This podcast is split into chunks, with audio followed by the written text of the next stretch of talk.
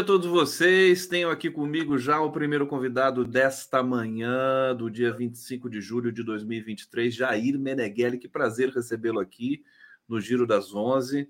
Esse programa que vai ao ar de segunda a sexta, das 11 da manhã até as 13 horas. Estaremos juntos aqui, ao vivo também pela TVT de São Paulo, pela Rádio Brasil Atual, FM 98,9 em São Paulo, e pela TV Quirimurê em na Grande Salvador, Bahia. Nós vamos falar aqui com Jair Meneghelli sobre as questões, enfim, candentes também do noticiário de hoje. Vamos falar um pouquinho sobre o governo Lula, mas vamos falar sobre os 40 anos da CUT, essa central sindical fundada também pelo Jair Meneghelli.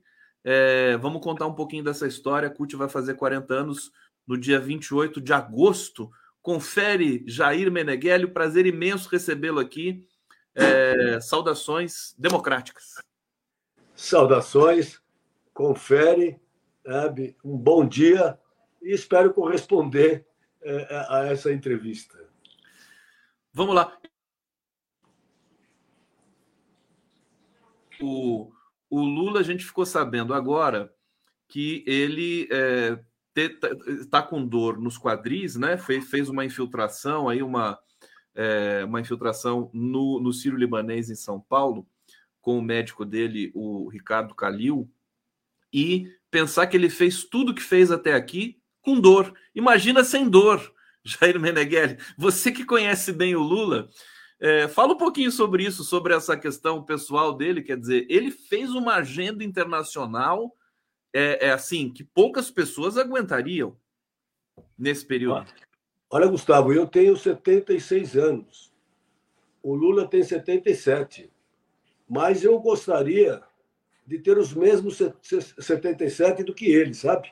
É, ele sempre foi uma pessoa muito, muito ativa, é, disposta, é, corajoso, tal. Então, é graças a essa e essa vontade de fazer o bem para os outros. Essa vontade de lutar por esse país é que eh, faz com que ele tenha toda essa energia que eu também gostaria de ter.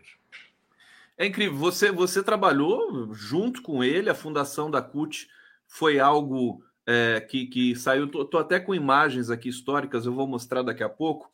Vamos lembrar um pouquinho dessa história, Meneghelli. Sabe uma coisa que eu fiquei muito curioso, que eu queria muito te perguntar? Como é que a classe trabalhadora, naquele momento, o que, o que, que levou a classe trabalhadora a ser tão unida? Porque é uma união, vendo aqui as, as imagens históricas da, da, da Conclate e tudo mais, é uma união inédita que eu não sei se permanece hoje, né? O que, que aconteceu? O que, que a gente precisa fazer para retomar um pouco esse clima né, de democrático do, do trabalhador brasileiro? Olha, olha, Gustavo, são 40 anos. É, eu, na verdade, tinha entrado na presidência do sindicato é, e, e, em 81, né? Saí, tinha saído da fábrica porque o Lula e a sua diretoria tinham sido caçados, né? e foi preciso pegar outros 24 companheiros da base para formar uma, uma, uma, uma direção uh, do sindicato para se candidatar a uma eleição para poder assumir uh, aquele trabalho que tinha, que tinha sido feito, vinha sendo feito pelo Lula. Foi uma coisa muito difícil para mim, muito difícil, porque eu não tinha sido nunca dirigente sindical. Saí da fábrica para ser presidente do sindicato depois do Lula. Era uma coisa maluca, mas eu tive que é, nadar para não morrer afogado. Né? É, e logo a seguir, no mesmo ano, é, havia já uma discussão no movimento sindical de uma unificação, uma vez que os problemas da, da, da, classe trabalhadora, seja no campo e na cidade, eles eram muito parecidos. tá? e cada um, sabe, estava no seu estado, no seu, no seu município, né? É, fazendo a sua luta individual, e claro que isso no, no, nos tornava mais ou menos fraco, porque os empresários eram unidos através das suas, da, da sua confederação, das suas confederações, tá? e eh, trabalhavam muito melhor do que nós. Aí veio a ideia dos dirigentes sindicais, na época, Lula, Olívio Dutra, Jacob Ittar, Joaquinzão, eh, eh, eh, eh presidente da CONTAG, eh, o Ivan Pinheiro, presidente dos bancários do, do Rio, Arnaldo Gonçalves, presidente do Sindicato dos Metalúrgicos de Santos. Bom, e aí houve aquela uma discussão, vamos realizar um congresso para discutir a unificação do movimento sindical dirigido para uma central. E o nome era vamos ter, fundar a, a, a, resolução do, do conclave era vamos fundar o ano que vem a Central Única dos Trabalhadores, unindo todos, o, todo o movimento sindical, é, independentemente das suas divergências. Tinha muitas divergências, tá? claro que tinha, mas era possível sabe, nós nos unirmos em função das nossas convergências. E assim foi feita com o CLAT, é, sucesso total é, nas colônias da, da, do movimento sindical da Praia Grande. E aí, é, no ano seguinte, tá, é, chegou para discutir a fundação da Central Única dos Trabalhadores um grupo de dirigentes, tá, liderado pelo, pelo falecido companheiro, falecido Joaquinzão, é, resolveu que não era o momento, porque era um ano eleitoral e ia, sei lá, ia complicar a situação política tal. Bom, nós, não, nós, nós queríamos que se realizasse naquele ano. Não foi possível. Adiou-se para 83. Chegou em 83, a mesma ladainha. Os, alguns dirigentes sindicais tá, quiseram novamente adiar a fundação da, da, da CUT, e aí nós falamos, não, agora basta. Tá? Em 81 nós tiramos do Conclate a fundação da CUT, agora vamos fundar a Central Única dos Trabalhadores. E assim o fizemos, tá? pegamos a secretaria do, do, do, do, do, do, do Conclate, convocamos os trabalhadores, vários sindicatos no Brasil e realizamos a fundação da CUT com mais de 5 mil delegados lá em São Bernardo do Campo, no pavilhão do Vera Cruz, tá? mais de 5 mil delegados da cidade e do campo, e fundamos a CUT, e ainda fundamos a CUT sem colocar um presidente.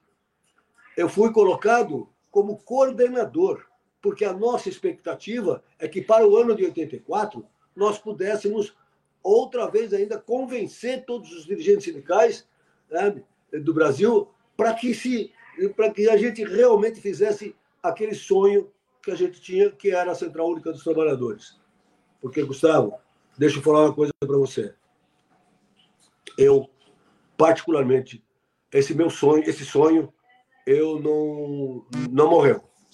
Esse sonho não morreu. Eu ainda falo com alguns dirigentes sindicais, esse sonho não morreu. Porque eu não acredito no movimento sindical de um, num país com 10 centrais sindicais. O meu sonho ainda não morreu. Pois é, é isso que eu fiquei pensando. Quer dizer, naquele momento, vocês unificaram uh, uh, os sindicatos do, do, país inteiro numa central única, e depois disso começou a, a, aparecer mais centrais aqui e acolá. Centrais não, é, é, a, a, enfim, organizações. organizações. Eram, centrais, era, era considerado centrais, centrais também. Né? CGT, Isso. CGTP, é, eram, eram, eram consideradas centrais. São, são, são várias centrais. É a central de um partido, a central de outro partido, a central de uma tendência. Começaram a fazer centrais. Isso é, contribuiu para. Eu estou me lembrando aqui que na campanha presidência do, do Lula, é, todas estavam lá, né? Acho que sem exceção, né? Todas as centrais estavam apoiando o Lula nesse, nessa eleição 2022. Eu não sei se eu estou enganado, se uma ficou de fora, alguma coisa assim. Mas o, o que que, o que que, qual o, o discurso, qual o debate que tem que ser feito, Meneghelli, para que essas centrais tenham pelo menos uma interseção maior, mais força de negociação com o país? E como é que você está vendo a posição das centrais com relação ao governo Lula? Olha, eu, Gustavo, eu não sei se é uma questão política ou se é uma questão, questão pessoal, né? É, porque, veja, é, tá certo, há, há, diversas tendências no movimento sindical, é, há trabalhadores, há, há dirigentes é, que, filiados ou simpatizantes de, de diversos partidos. Bem, mas isso não, nada impede. Na CUT nós tínhamos divergência. Não estávamos todo o movimento sindical, mas nós tínhamos divergência. E como é que eu começava as reuniões da CUT? Uma sala, um quadro negro, dividia no meio, e aí nós colocávamos do lado. Bom, vamos colocar aqui todos os pontos que nós temos convergência para discutirmos como é que nós vamos trabalhar. E do outro lado, nós colocávamos as divergências. E começávamos a discussão pelas convergências. E quando terminávamos a discussão pelas convergências, não precisava mais discutir nada, porque estava resolvido ali como é que nós íamos agir é, é, no Brasil é, na unificação da classe trabalhadora. Então, eu penso que é isso. Né? É, é, é, os dirigentes sindicais têm que se sentarem, tá? tem que, tem que deixar um pouquinho essa questão pessoal. Ora, é claro que não vai ter uma central só, não vai ter 20 vagas para presidente, 20 vagas para secretário-geral, mas isso haverá um, um revezamento uh, no tempo. Não precisa ser um dirigente sindical eterno. Nós, no Sindicato de São Bernardo, nós tínhamos uma, um acordo tácito, não estava escrito em lugar nenhum. O presidente do Sindicato São Bernardo só podia ser presidente dois mandatos. Então, isso podemos repetir nas centrais, e aí você vai revezando é, a direção com as diversas tendências existentes no movimento sindical. Eu, para mim, essa era a solução.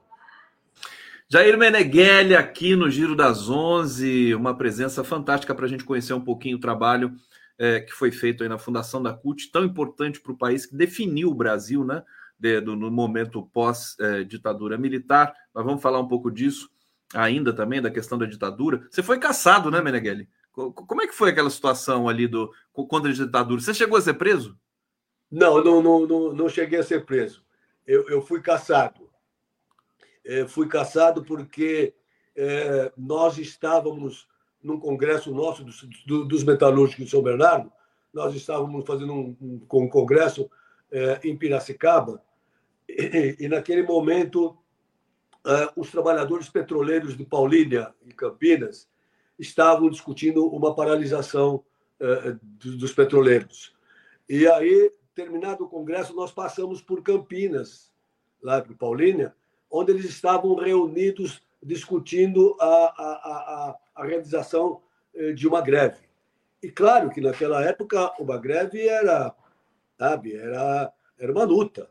Principalmente aí os petroleiros, né, que eram uma categoria fundamental da economia, podia parar, podia parar o, o país, né, é, se parasse o grafino de petróleo, uma coisa assim. E aí era uma greve difícil. Nós passamos com, toda, com todos os trabalhadores, aproximadamente 500 trabalhadores do Congresso, passamos lá em Campinas e na Assembleia dos, dos Petroleiros nós eh, nos propusemos eh, a ajudá-los. Então eu disse que viríamos, iríamos a São Bernardo, iríamos falar com a nossa categoria e iríamos propor uma greve política, uma greve de solidariedade aos petroleiros é, é, de Paulínia e Campinas. Se não tínhamos nenhuma, nenhum ponto de pauta, era solidariedade aos petroleiros. E assim fizemos a greve. E aí fomos caçados imediatamente, porque era uma greve política, não era uma greve.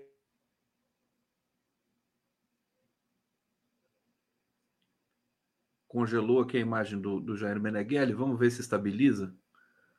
Deixa eu atentar aqui como é que estão tá nossas conexões na internet. Acho que congelou. Pode ser que alguém tenha ligado para ele também, né? Às vezes tem essa sinalização aqui. Deixa eu é, assumir aqui enquanto o Jair retorna. Vamos ver se ele vai retornar. É, vou trazer perguntas de vocês aqui. Agradecer Rogério Marques Mendes, novo membro aqui do nosso coletivo. Val, uh, Valmecir Bayer, obrigado pelo prestígio, pelo carinho aqui. Rita Cerqueira. Pessoal, todos vocês aqui comentando, lembrando desse momento, né? Deixa eu só mandar uma mensagem aqui para o é, pro, pro Jair Meneghelli, avisando que caiu aqui para ele. Vamos ver se ele vai conseguir ver. É, Pronto, conseguiu. Acho que ele vai entrar daqui a pouco. E eu vou trazer as, as perguntas de vocês aqui. É, Elizabeth Coutinho está dizendo: é, naquele contexto, a perseguição do, aos sindicatos era ferrenha. Lula foi preso por liderar as greves do ABC. É, aqui, olha só o pessoal se encontrando aqui. Antônia Lúcia, quanto tempo? É, deixa eu ver, entra de novo.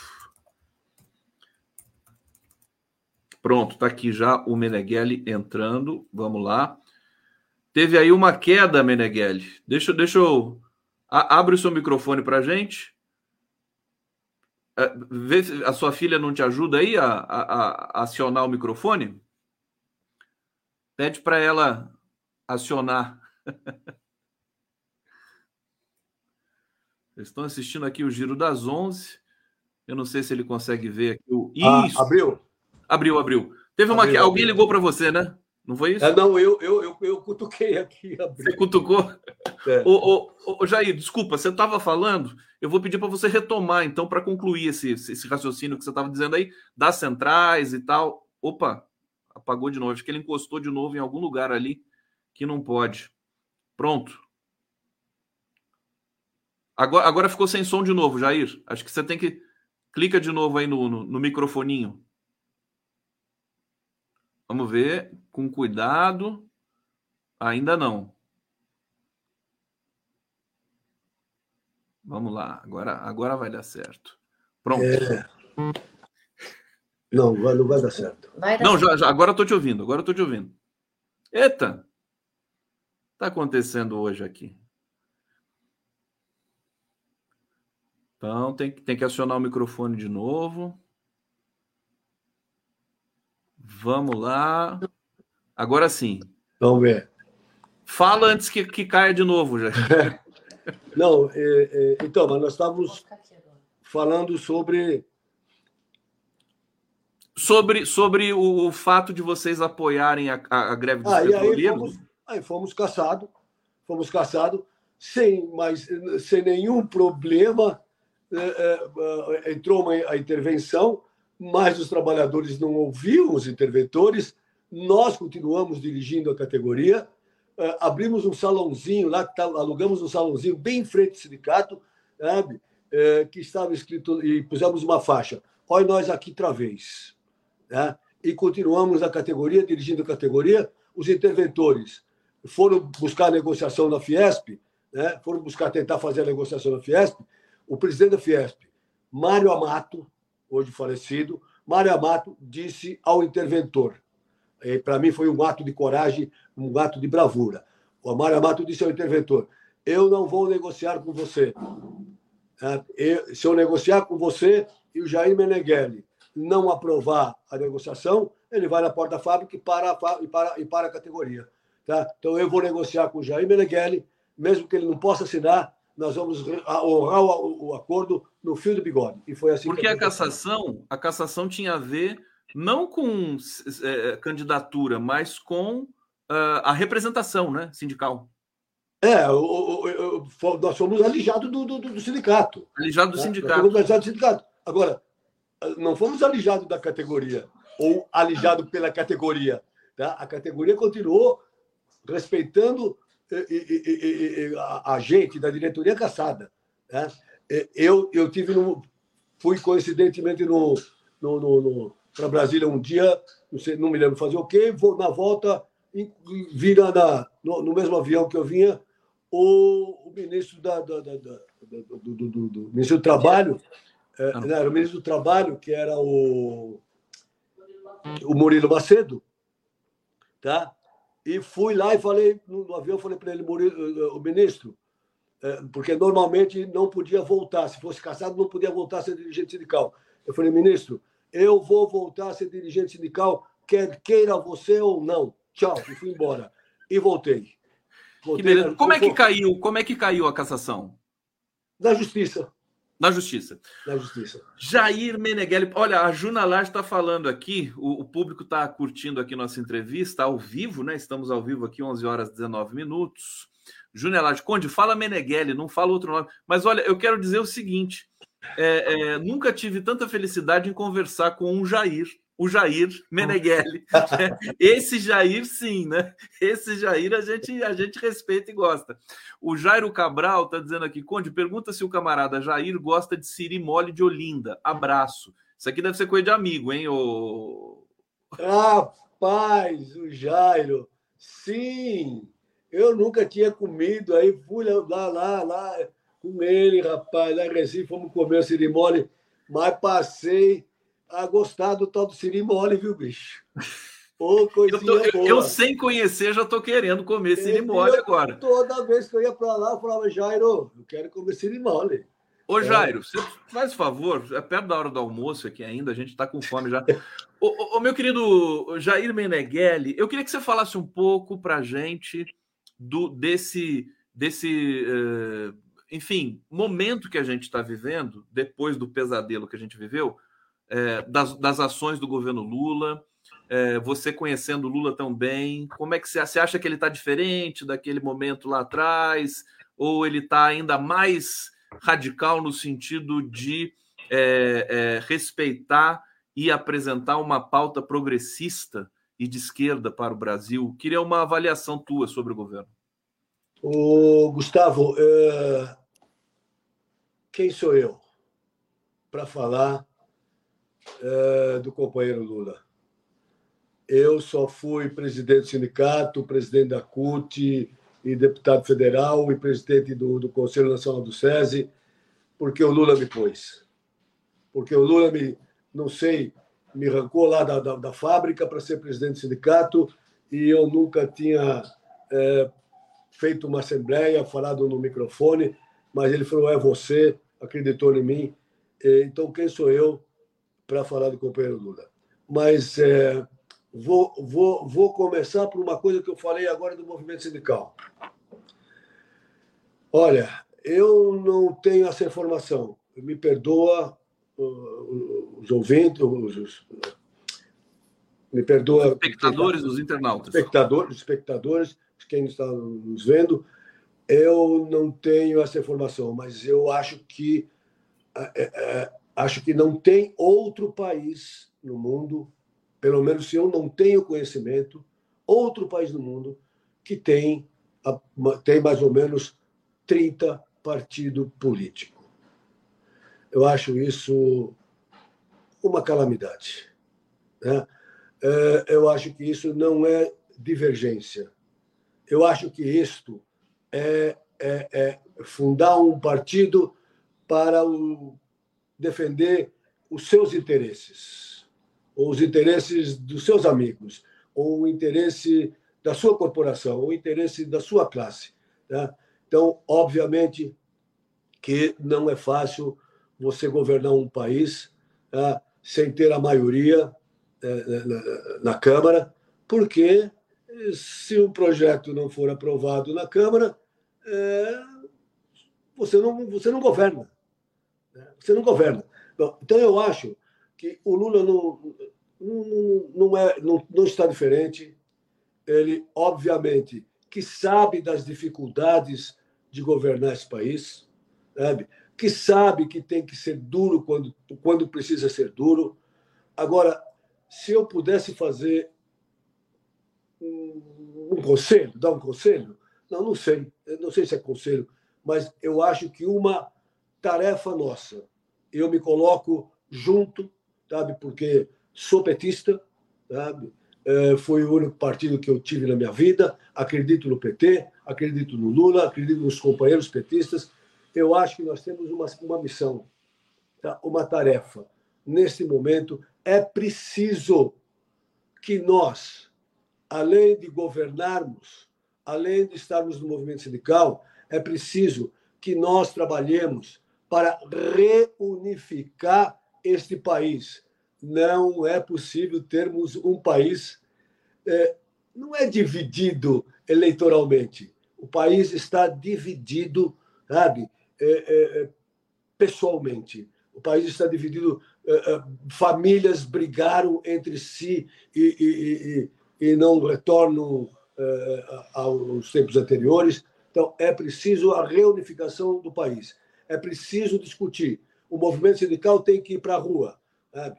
tem que ir para as portas de fábrica. Partido, os partidos políticos têm que ir para a rua. Então, nós temos que convencer o povo brasileiro que nós precisamos estar unidos para podermos governar esse país. Não governar esse país, que nós precisamos estar unidos para garantir que esse país cresça, que esse país volte a ter emprego, que esse país não tenha miseráveis passando fome, que não tenham pessoas catando lixo para comer, literalmente. Tá? Nós ainda temos isso no país. Nós precisamos acabar com isso. Jair Meneghelli, é, a gente precisa voltar a ser brasileiro. Exatamente. Ser brasileiro. É, é, não mais essa coisa, porque as elites sempre foram contra o Brasil, mas o povo brasileiro sempre foi o povo brasileiro. E agora ele está nessa, nessa ambiguidade. Mas eu acho que o governo está trabalhando por isso. Meneghelli, claro. eu, eu, tenho acompanhado. Claro. Agora, antes de, de, de, de passar de novo a palavra, deixa eu colocar algumas imagens aqui, porque eu preciso mostrar isso, importante, histórico. Vocês vão ver o Jair Meneghelli aqui, acho que na Conclate. É, deixa, deixa eu colocar aqui no, no momento em que você fala. Olha só o Jair Meneghelli aqui. Vamos Nossa. ver um pouquinho. Vamos ver um pouquinho. E mais importante, era a construção definitiva de uma central única dos trabalhadores. Agora, nós entendemos que numa CUT não é necessário que tenha um dono do time. É necessário. É necessário que tenha cinco companheiros para tornar viável e ágil a direção nacional da classe trabalhadora daqui a um ano. Arrepia, hein, hein, Meneghelli? Que coisa bonita, hein? Fala um pouquinho Rapaz, desse momento. Rapaz, até eu estou arrepiado. Foi um momento histórico.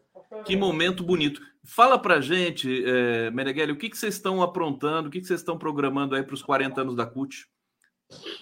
Eu, eu, eu, já fiz até uma a, a gravação para o Congresso. Não, é, bom, é, eu acho que é esse Congresso da CUT agora, ele é um momento para discutir o país sabe? Não, o, o, o movimento sindical não pode se resumir a discutir meramente questões é, sindicais, como, claro, que é importante o reajuste do trabalho, a manutenção do emprego, a criação de emprego. Agora, nós temos que, o movimento sindical tem que se envolver nessa discussão política. É, nós somos eleitores. Antes de ser dirigente sindical, sendo, sendo trabalhadores, nós somos eleitores. Então, portanto, nós temos que participar da vida política desse país. Eu acho que é, é, eu acho que é isso que tem que discutir nesse Congresso.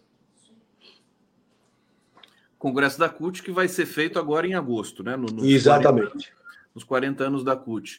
É, e, e, e, como é que você acha que, o, o Meneghelli, que assim, os sindicatos, depois da reforma trabalhista, que, que meio que é, sabotou os sindicatos no Brasil, né?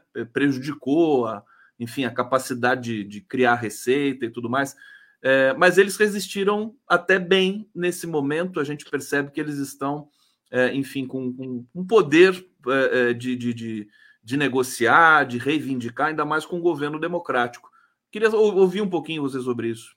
Olha, é claro, obviamente que uma coisa uma coisa é discutir, uma coisa é você reivindicar eh, de um governo democrático, outra coisa é você reivindicar de um governo, eh, digamos, antidemocrático. Mas eu acho, Gustavo, tem muita coisa para fazer, sabe? É, tem muita coisa ainda para fazer. O nosso sonho lá atrás era reduzir a jornada de trabalho de 48 horas para 36 horas, como é nos países europeus. Nós chegamos só a 44. Nós precisamos continuar reduzindo essa jornada de trabalho, porque, inclusive, na redução da jornada de trabalho, você já vai ter a, a, a, a oportunidade de emprego maior. Tá? Então, essa, essa, essa é uma coisa que se coloca agora na luta. Eu estou discutindo com alguns deputados, é, por exemplo, na, na, na Previdência, tem uma coisa que eu acho absurdo, e isso é uma coisa do movimento sindical. O movimento sindical precisa sabe, pegar essa bandeira, porque é um absurdo que acontece. Por exemplo, eu, se eu morrer, se eu morrer, aliás, se a minha mulher morrer, se a minha esposa morrer, eu continuo recebendo a minha previdência, o meu salário da previdência integral, tá? Se eu morrer, a minha mulher passa a receber 60% do salário que, do, do, do, da, da, aposentadoria. Isso é loucura, sabe? Se, se o casal mora de aluguel, sabe? Se é, o marido morrer, a mulher vai ter desconto no aluguel de 40%, vai ter desconto de 40% na, na, na, na tarifa da energia elétrica, da água, vai ter desconto de 40% dos remédios, que é no, no, momento da vida onde a gente mais precisa dos remédios. Então, é preciso reparar este erro histórico. Sabe? E isso acho que é uma luta fundamental, prioritária do movimento sindical. Na esteira de tudo que está sendo feito por esse governo, como a reforma tributária e o capítulo 2 da reforma tributária, que também precisa ser, é, inclusive, agora discutido, debatido no Congresso, que não vai ser fácil taxar os grandes fundos de investimento, né? Pois Aliás, é. não é fundo de investimento, é fundo de enriquecimento. Meneghelli, meu querido, eu quero te agradecer demais. Você precisa voltar aqui para a gente conversar com mais é, tempo para falar um pouco mais da história, um pouco da, das questões da sua, da sua trajetória, com o Lula, com a CUT, o tempo que você passou no SESI, no, no Conselho Nacional do SESI, 12 anos você passou lá, fez tanta coisa bonita, você estava me falando aqui no bastidor, para contar essa história. Então já fica o convite aqui, viu, o, o, o Meneghelli? E antes de eu passar para você, para você se despedir aqui do nosso público, deixa eu trazer o comentário do Jairo Cabral aqui. O movimento sindical está meio perdido, face às transformações do mundo do trabalho. Ele está perguntando aqui não vai dar muito tempo para responder, mas o, o, o, Jair dá uma palhinha para você. André Matos, que alegria integrar a CUT do Rio de Janeiro. Soraya Borges contribuindo com a gente. Jair Meneghelli, palavra é sua, um minuto para se despedir aqui do nosso público. Olha, em primeiro lugar, agradecer essa oportunidade de a gente poder estar falando aqui de alguns problemas que nós temos que enfrentar, né? Então, a, a, a, muito obrigado. Tá? Se precisar outras vezes conversar, estou disposto a conversar. E Espero, movimento sindical, se una. Vamos atrás das coisas que nós não conquistamos ainda. Jair Meneghelli, obrigado. Vamos transitar aqui no giro. Vamos lá. Obrigado.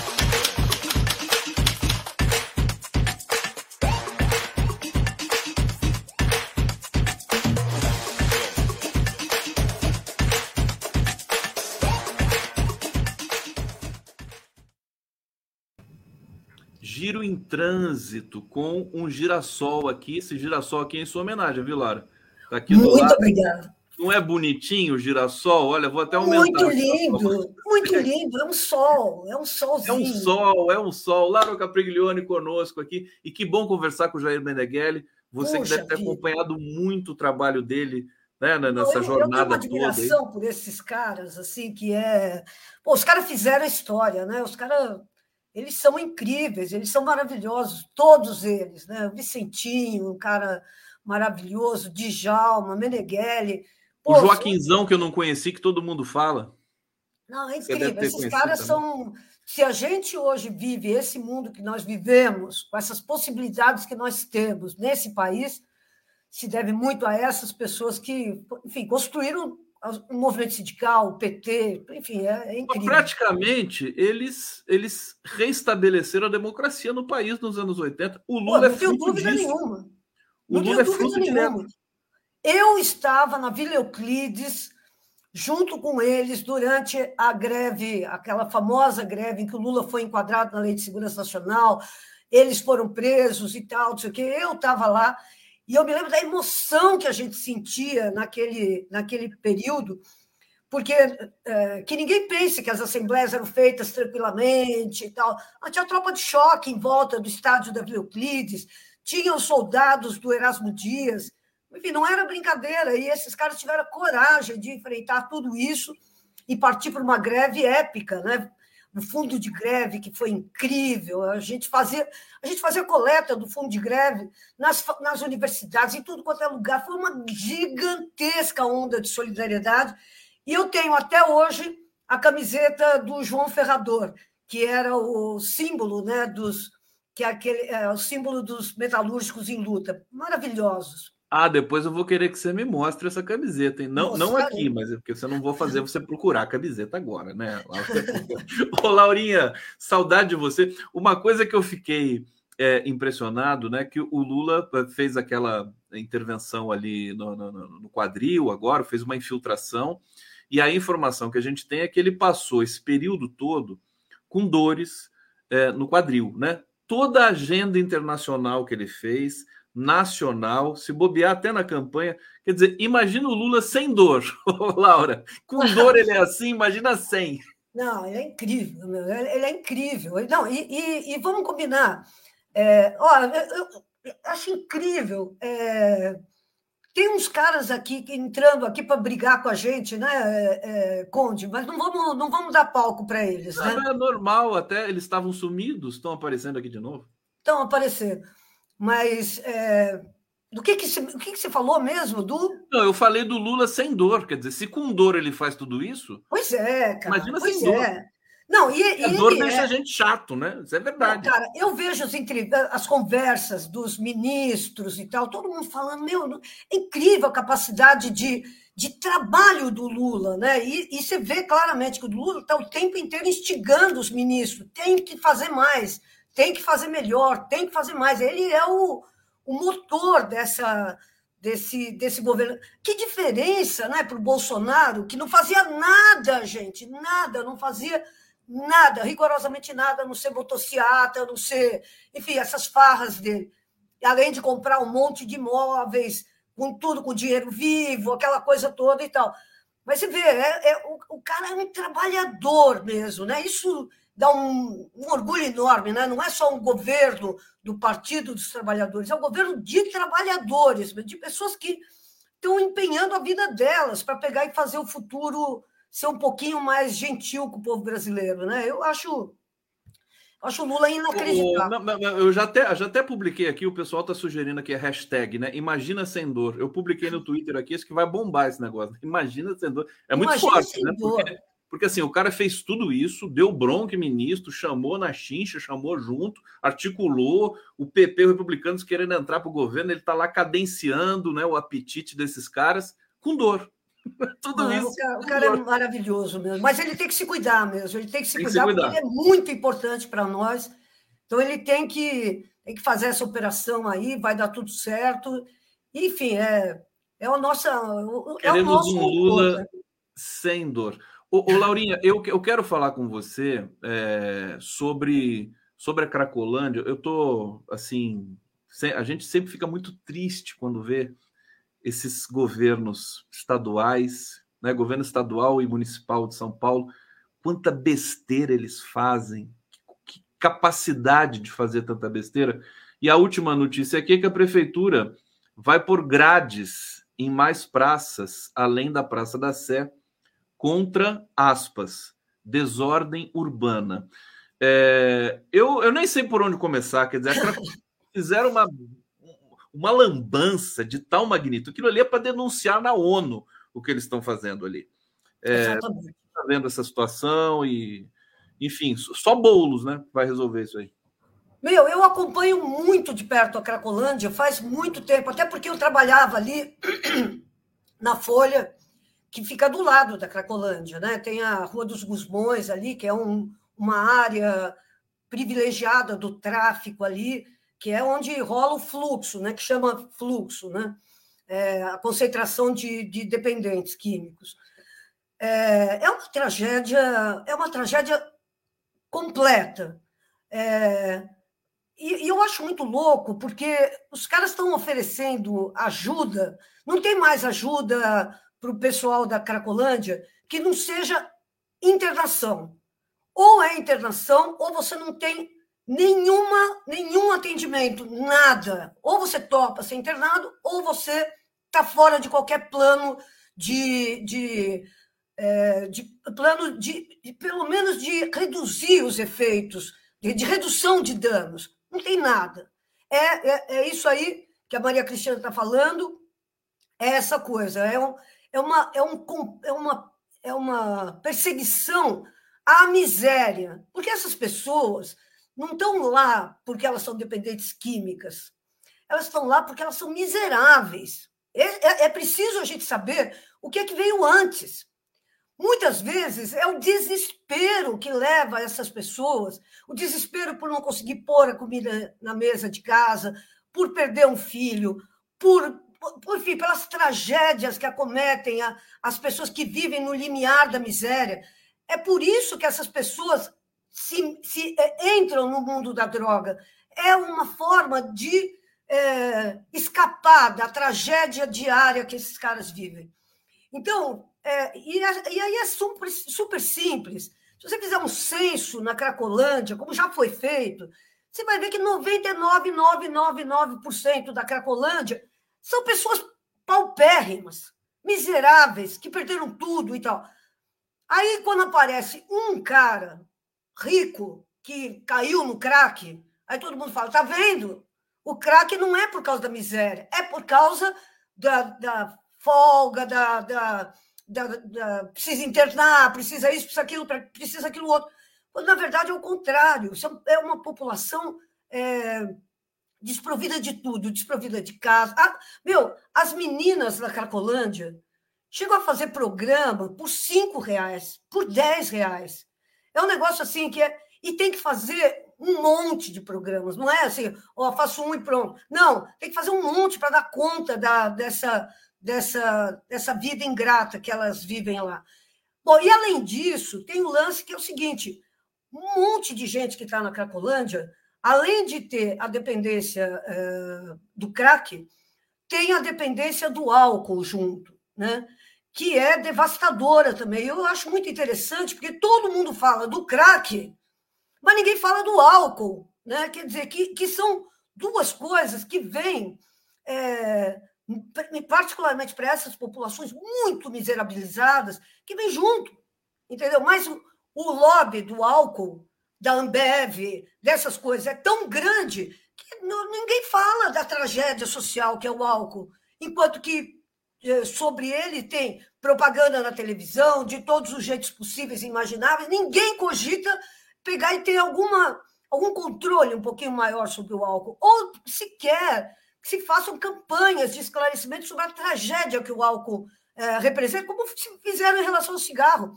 Proibiram a publicidade e, e, e colocaram é, cenas de advertência nos, nos bares aqui. E a campanha do cigarro no Brasil, contra o, contra o tabaco no Brasil, foi a mais bem sucedida do mundo. Exatamente. E teve, e, teve, e teve um repique agora é, degradado em função da degradação que nós tivemos na democracia, muitos Exato. adolescentes começaram a fumar.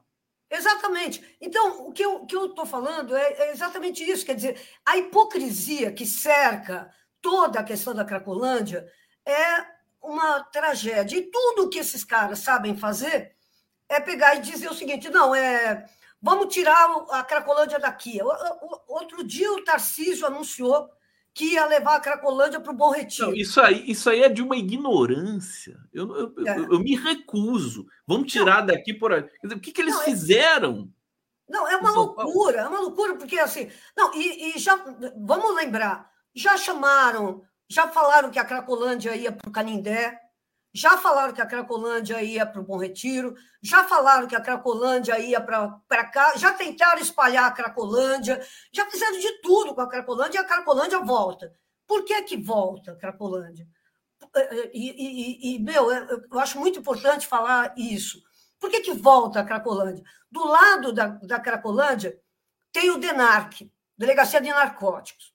Tem a Polícia Civil, tem o Corpo de Bombeiros, tem a GCM, tem a Polícia Militar, tem, tem tudo lá. Quer dizer, um quarteirão ali, que é a Cracolândia, está cercado de é, órgãos de segurança. Por que, que a Cracolândia continua? Diz para mim. Que, quem é que permite que o crack entre lá alegremente? Todos esses órgãos aí que você falou. É lógico, cara, é lógico. Então, é uma. É, a Cracolândia, para mim, é, é, bom, e aí eu acho engraçado, né? Vamos remover a Cracolândia, vamos remover a Cracolândia, vamos remover a Cracolândia, a Cracolândia volta. Por que, que a Cracolândia volta? Porque, meu, porque ali é um foco mesmo de degradação, não é de hoje, é de há muito tempo da cidade. Vamos lembrar que ali era a boca do lixo, né? que ali tinha a rodoviária de São Paulo, sempre foi um, um local de concentração dos pobres, dos imigrantes, dos caras que pegavam um pau de arara, que pegavam um ônibus, que pegavam um trem, que pegavam. que para vir tentar alguma coisa aqui em São Paulo, encontraram essa metrópole super cruel e tal, e aí foram ficando por lá. Então, eu acho que enquanto não tiver uma, uma, uma política séria de, é, puta, de profissionalização, o Haddad o, tentou fazer Laura, isso. O Haddad, o Haddad, tentou, mas é muito complexo, de fato, né? não, não, não podemos ignorar isso. Eu, eu acho que tem que se, se mudar, eu pessoalmente, né? acho que tem que se mudar a maneira de encarar esse, esse, esse conjunto de pessoas. É, porque assim, não, você não vai eliminar, você não vai transferir, você não vai. Não, não, esquece, elas vão continuar lá. Então, você tem que trabalhar com essas pessoas lá. Né? Isso, tem, é o poder público tem que chegar lá, e inclusive eles, eles são um manancial de, de, de, criatividade também, né? Tem, tem, tem de valorizar, são seres humanos. A gente não pode mais bobear com esse tipo de coisa. Laurinha, Laurinha, deixa eu, deixa eu te pedir para falar. Ontem nós tivemos a, a notícia muito impactante da, uh, do, das investigações da execução da Marielle. Foi tudo muito intenso a entrevista que o Flávio Dino deu Flávio Dino, num destaque incrível, ministro que anda com as próprias pernas, é uma coisa impressionante. É, desculpa falar isso, desculpe os outros, mas o Flávio Dino está impressionando muito. E, e, e tirou-se o bloqueio né, da investigação do assassinato da Marielle Franco e, e, muita gente dizendo que é uma questão apenas de tempo chegar nos mandantes. Como é que você leu essa, como é que você enquadrou essa notícia? E, e, enfim, queria te ouvir um pouquinho sobre isso. Olha, é, Conde, eu acho o seguinte: eu, eu, eu acho que é muito difícil a gente ter todas as circunstâncias da morte da Marielle, em função muito do, do tempo que de, decorrido, aquele Macalé, que teria sido o cara que, que contratou os serviços desses caras para matar a Marielle, o Macalé já foi assassinado, né? quer dizer, claramente uma queima de arquivo porque esse Macalé é o cara, é o elo perdido a essa altura do campeonato, porque ele foi assassinado no meio da rua, no Rio de Janeiro. É, o Macalé era o elo perdido entre o, o quem mandou matar e os matadores. Então, é, essa, essa morte do, do Macalé é uma coisa claramente feita para que não, não se chegasse nos mandantes do crime. Então, teve muito tempo e já teve muitas perdas, né? Quer dizer, pessoas que estavam diretamente envolvidas no assassinato da Marielle, que já foram simplesmente eliminadas. Um claro é, sinal de um, um, comportamento de máfia mesmo, né? De máfia. Esse Elcio, meu, eu se fosse ele põe as barbas de molho também, porque ele é um cara, pô, é, mais cedo ou mais tarde eles vão atrás desse cara, né? Bom, mas eu estou com muita esperança, porque o Flávio Dino, é como você falou, o Flávio Dino está botando muita pilha nessa investigação. E o que a gente está vendo é que a Polícia Federal está fazendo um trabalho incrível, entendeu? Incrível. Eles foram lá, não sei se você reparou nisso, que eles foram é, lá checar com a, com a cooperativa de táxi se o táxi. Um trabalho minucioso e cuidadoso para não sair divulgando coisa que não existe. Né? Exatamente, né? um trabalho minucioso em que eles checaram as informações do delator, desse Elcio Queiroz, checaram se elas tinham fundamento com as outras provas que eles já tinham obtido. Então, eu acho que é um trabalho que está sendo feito com muita seriedade, até que, enfim, né? quer dizer, a gente, coitada da família da, da Marielle, o quanto já sofreu com as, as, as, os atrasos, com as, enfim, as, enfim, todo, todo o processo de bloqueio que a polícia bolsonarista do Rio estava fazendo em relação às investigações. Então, eu acho que a gente tem sim uma chance de chegar a isso. Estou muito animada com a, com a assim o entusiasmo do, do próprio Flávio Dino, né? Quer dizer, que é um homem sério, que não é um homem que está fazendo bravatas, está dizendo, ah, não, nós vamos, tal. Ele é um homem muito sério, um juiz. E, e o interessante, Laurinha, é que ele incomoda mesmo os, os nazifascistas, né? Eles tentaram chamar o Dino para comissões lá, tomaram uma sapateada na, na, bem na fuça do Flávio Dino, é, e realmente é um ministro, ele está começando a sair até do, do, do, papel de um simples ministro, é um ministro que está dando uma aula para todos nós aqui do que fazer no Brasil. O que, que você achou? Primeiro, é, rapidamente, porque você aqui, a gente quer ouvir tudo da Laurinha e temos que otimizar aqui o máximo tempo para ela falar de vários temas. É, Laura, sobre o Anuário de Segurança Pública, é muita informação, mas a resposta né, subsequente que o governo deu, aliás, acho que não é coincidência que a questão da Marielle tenha saído logo depois do programa de segurança do governo. Quer dizer, ali tem realmente uma, um ritmo posto, um projeto de país posto, pelo menos na, na, na, na, na alçada ali do, do, do, Ministério do Flávio Dino. É, foi, parece que foi muito bom. Eu, eu vi analistas dizendo essa coisa de proibir munição, de proibir a venda de 9 milímetros e tal é, foi, foi colocado de maneira muito competente pelo governo. Queria te ouvir sobre isso, porque você, inclusive, conhece bastante bem esse tema. Olha, eu, eu gostei muito também, concordo com você, e, e, e queria só chamar a atenção para a sinergia que está havendo entre o Ministério dos Direitos Humanos e o Ministério da Justiça. Né? Quer dizer, é muito legal que, enquanto o Flávio Dino está é, agitando essa questão da, da, da, segurança, das armas e tal, não sei o quê. O Silvio Almeida está indo agora visitar os presídios do Brasil inteiro, que são outra catástrofe humanitária. Eu acho louco, porque as pessoas vêm falar da, dos presídios na Venezuela. Né? Fala dos presídios aqui, aqui em São Paulo, aqui no Brasil, fala do CDP, fala do CDP de Pinheiros, fala, enfim, é, mas o, o Silvio Almeida está indo até. Porque essa é a ponta, é outra ponta da miséria. Né? E, aliás, muito claramente, é, tem tudo a ver com a, o assunto que a gente estava tratando antes, da Cracolândia.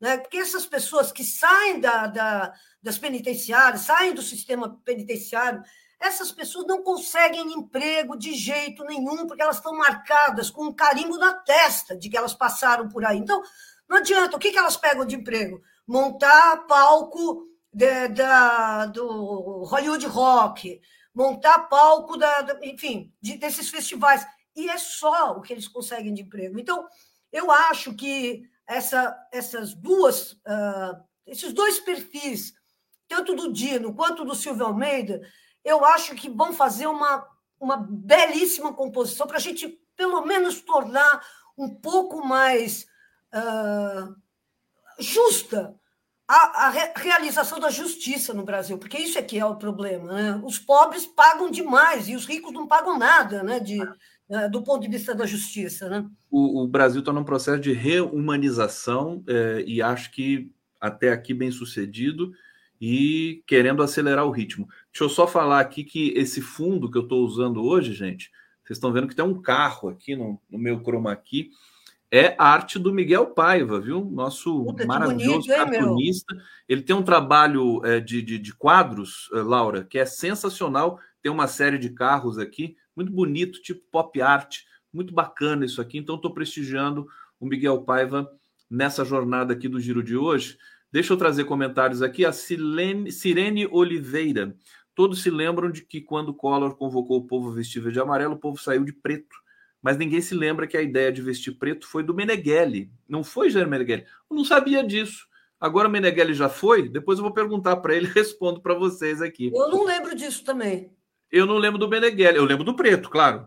Eu lembro do preto também, que fomos, fomos desfilar aqui no Ibirapuera. Todo aliás, aliás eu estou de preto até hoje. Então, é, eu também. até... ô, ô, ô, Laura, é, é, que é fantástica a seleção brasileira feminina de futebol, hein? Eu tô Meu, maravilhoso. Não, não, elas são jogadoras maravilhosas.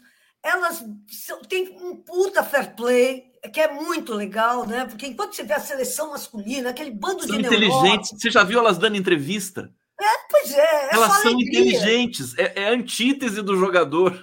Não, e é muito legal, porque eu estava observando, tem uma matéria que saiu aí em algum lugar, é, acho que no UOL, se não me falha a memória, é, quem são os companheiros ou as companheiras das jogadoras de futebol da seleção brasileira.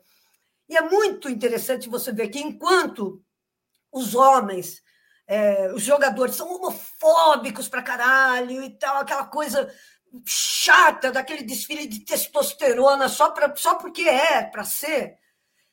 Um monte delas são LGBT, são lésbicas e tal. E, eu, e mais do que isso, o mais legal não é que elas sejam lésbicas, o mais legal é que elas não escondem isso de ninguém. E é com a maior alegria que elas mostram as suas namoradas, as suas esposas e tal, não sei o quê. Ou seja, é, parece que você está vendo um espelho, né? Quer dizer, é, é simétrico e ao contrário, né? Porque tudo que o, que tem de chato na seleção masculina tem de legal na feminina. Né? E o futebol é mais bonito também. Me desculpe, mas é muito mais bonito. Vocês estão assistindo a Copa Feminina? Fantástico. Ô, ô, Laura, eu sempre gosto de falar com você sobre jornalismo, porque você é uma referência para todos nós. E tem uma informação aqui que, inclusive, eu já coloquei na legenda que eu queria que você comentasse. A Globo, Rede Globo, desbancou a Record volta a liberar verbas de publicidade do governo. Isso é um problema crônico que eu acho que a gente não vai resolver, né? Quer dizer, essa essa conexão, né? É quase que essa necessidade, obrigação de um governo brasileiro ter uma relação quase que promíscua sempre com a Globo. Me desculpa a palavra forte, mas eu quero te ouvir sobre isso. Você acha que isso é indicação de alguma coisa é, ainda dramática para todos não, nós? Não, eu não acho. Olha, eu vou, vou, te falar, vou te falar com toda franqueza. É, isso aí tem a ver com o share de, da, da, da Globo. Quanto que a Globo é, quanto que a Globo tem de participação no público, telespectador? Ah, é X. Então, isso tem a ver com o share. A Globo é muito maior do que a Record mesmo, e a Record diminuiu ainda por cima, né, no último período. Então, o que tinha na época do Bolsonaro era, uma, uma era um negócio que não tinha é, padrão técnico nenhum, não tinha agora. Isso dito, é, então eu acho natural que a Globo tenha uma participação maior das verbas de publicidade do governo. Maior. Mas eu acho muito ruim que o governo não reserve uma parte dessa, dessa comunicação institucional que tem que ser feita, tem que ser feita. É um direito da população ser informada sobre a campanha de vacinação da dengue, da gripe, é, sobre o, o, enfim, sobre o, a campanha contra o suicídio, enfim, todas essas campanhas, todas que o governo tem que fazer para informar a população.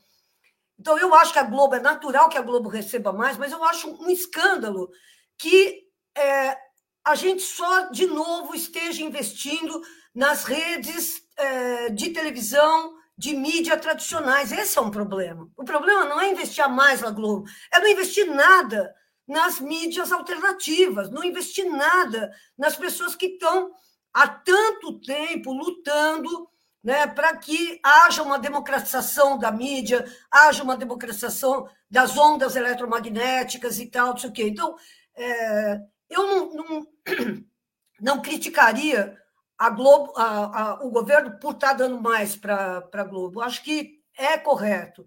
Agora, o que não é correto é a gente ficar de novo nas mãos desses, desses oligopólios que controlam a comunicação no Brasil. Né? Quer dizer, é, isso é que é o chato. O chato é a gente, de novo, estar tá entregando todas as fichas da comunicação que o governo tem que fazer, que é preciso que faça, nas mãos do, desses caras aí que, enfim, tanto lutaram para enfiar o país nessa barafunda do fascismo do qual a gente está saindo agora. Né? Então, minha crítica seria essa. Eu acho que tinha que reservar uma parcela dessa grana para investir em mídias alternativas, mídias regionais. Também isso, né? Quer dizer, o Brasil é gigantesco, a comunicação pode ser setorizada. Aqui, por exemplo, pode não fazer tanto sentido falar em malária, mas no Amazonas é, entendeu? Então, teria que ter uma, uma, uma comunicação que, que dissesse respeito às especificidades de um país gigantesco como o nosso. Isso tudo não existe. Então, eu acho que o governo tinha que repensar esse modelo de maneira a re, re, re, é, reservar um, um, setor, uma parte dessa, dessa, dessa, dessa verba para a mídia alternativa. Acho que é o mais justo, absolutamente justo. E porque ela está fazendo e bem nós, fazendo. Nós estamos fazendo um trabalho muito trabalho. forte. Eu achei que poderia até ser, depois do Lula eleito, tal, a importância da mídia alternativa é, é, é, abaixar um pouco, mas não, aumentou. A importância Exatamente. do nosso agora está mais forte ainda do que. Porque eles estão, eles praticam jornalismo obsoleto, né? Cheio de teia de aranha, aquelas Cheio coisas. Cheio de teia assim. de aranha, e eles estão numa puta crise, meu, numa crise gigantesca. A crise que esses caras estão enfrentando, você vê a onda de demissões na Globo, a onda de, de, de demissões na, na Bandeirantes, a onda de. Eles estão. Oh, na Folha nem se fala. É, enfim, é, eu acredito que tem uma oportunidade gigantesca na nossa frente, porque nós estamos em todos os lugares. A mídia alternativa está é, tá em todos os lugares. Eu, por exemplo, sou amicíssima de um, de um jornalista lá do Rio Grande do Norte, que é dono de uma, uma, uma mídia ótima chamada Saiba Mais, que cobre a política do Rio Grande do Norte, explica o que é que está acontecendo. Você sabe alguma coisa sobre o Rio Grande do Norte? Ninguém sabe, mas Ninguém eles sabe. sabem, entendeu? Então, eu acho que é isso, acho que a gente precisa. E assim tem um monte de coisa, né? A Amazônia Real, que, são, que cobre o tempo inteiro as, as, as, a, a situação da floresta amazônica, da, dos, das populações ribeirinhas, indígenas e tal. Brasil é é o Brasil muito é gigante. Grande, né? Muito então, grande. você tinha que pôr dinheiro nessas mídias e fortalecer o fato de que é, há jornalistas muito competentes em todo o território nacional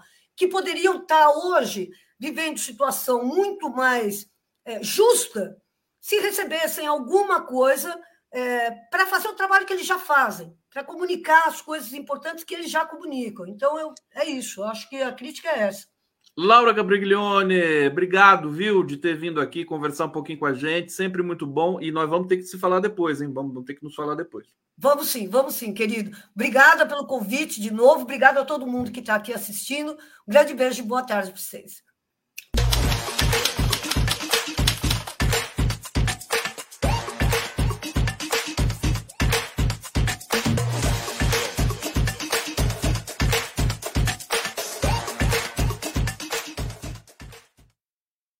James Onig, eu, termino um papo com uma amiga querida, começo um papo com um amigo querido. Você é um privilegiado e nós somos privilegiados um por sermos seu amigo. Sou um cara é. de sorte. James Boa. Onig, meu querido professor de Relações Internacionais da FACAMP. James Onig conta pra gente o que a delegação dos Estados Unidos está querendo com o Lula, rapaz. Veio a vitória nula e agora tá aí a. Esqueço o nome dela, já vou buscar. A Bragley, é. é conta pra gente o que, que eles estão. É, é, é, são, são protocolos né, é, burocráticos ou tem coisa aí? Seja bem-vindo. Ah, tem coisa. Ah, tem coisa. Certeza que tem coisa. Tem coisa pelo seguinte: é, no meio dessas conversas todas, com a nova embaixadora, que foi aprovada agora em dezembro, e que já é uma funcionária, eu digo funcionária porque ela também vem de berço de ouro, ela trabalha para os Estados Unidos já faz muito tempo. Essa embaixadora trouxe um recado importantíssimo, que é um telefonema que vai acontecer entre Biden e Lula ainda esta semana.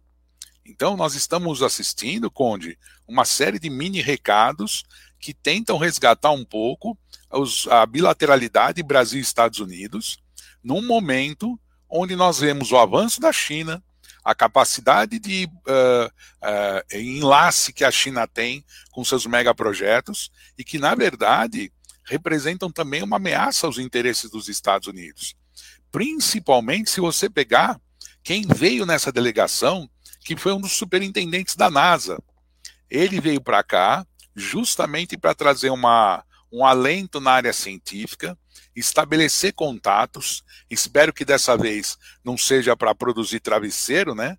Para esse tipo de banana que mandamos para lá, mas é principalmente trazer o pessoal da área da ciência brasileira para poder dividir experiências e capacidades juntamente com cientistas estadunidenses. Nós temos que lembrar um detalhe para todo mundo que está assistindo a gente, Conde. É, o Brasil não entrou diretamente no megaprojeto da nova Rota da Seda da China.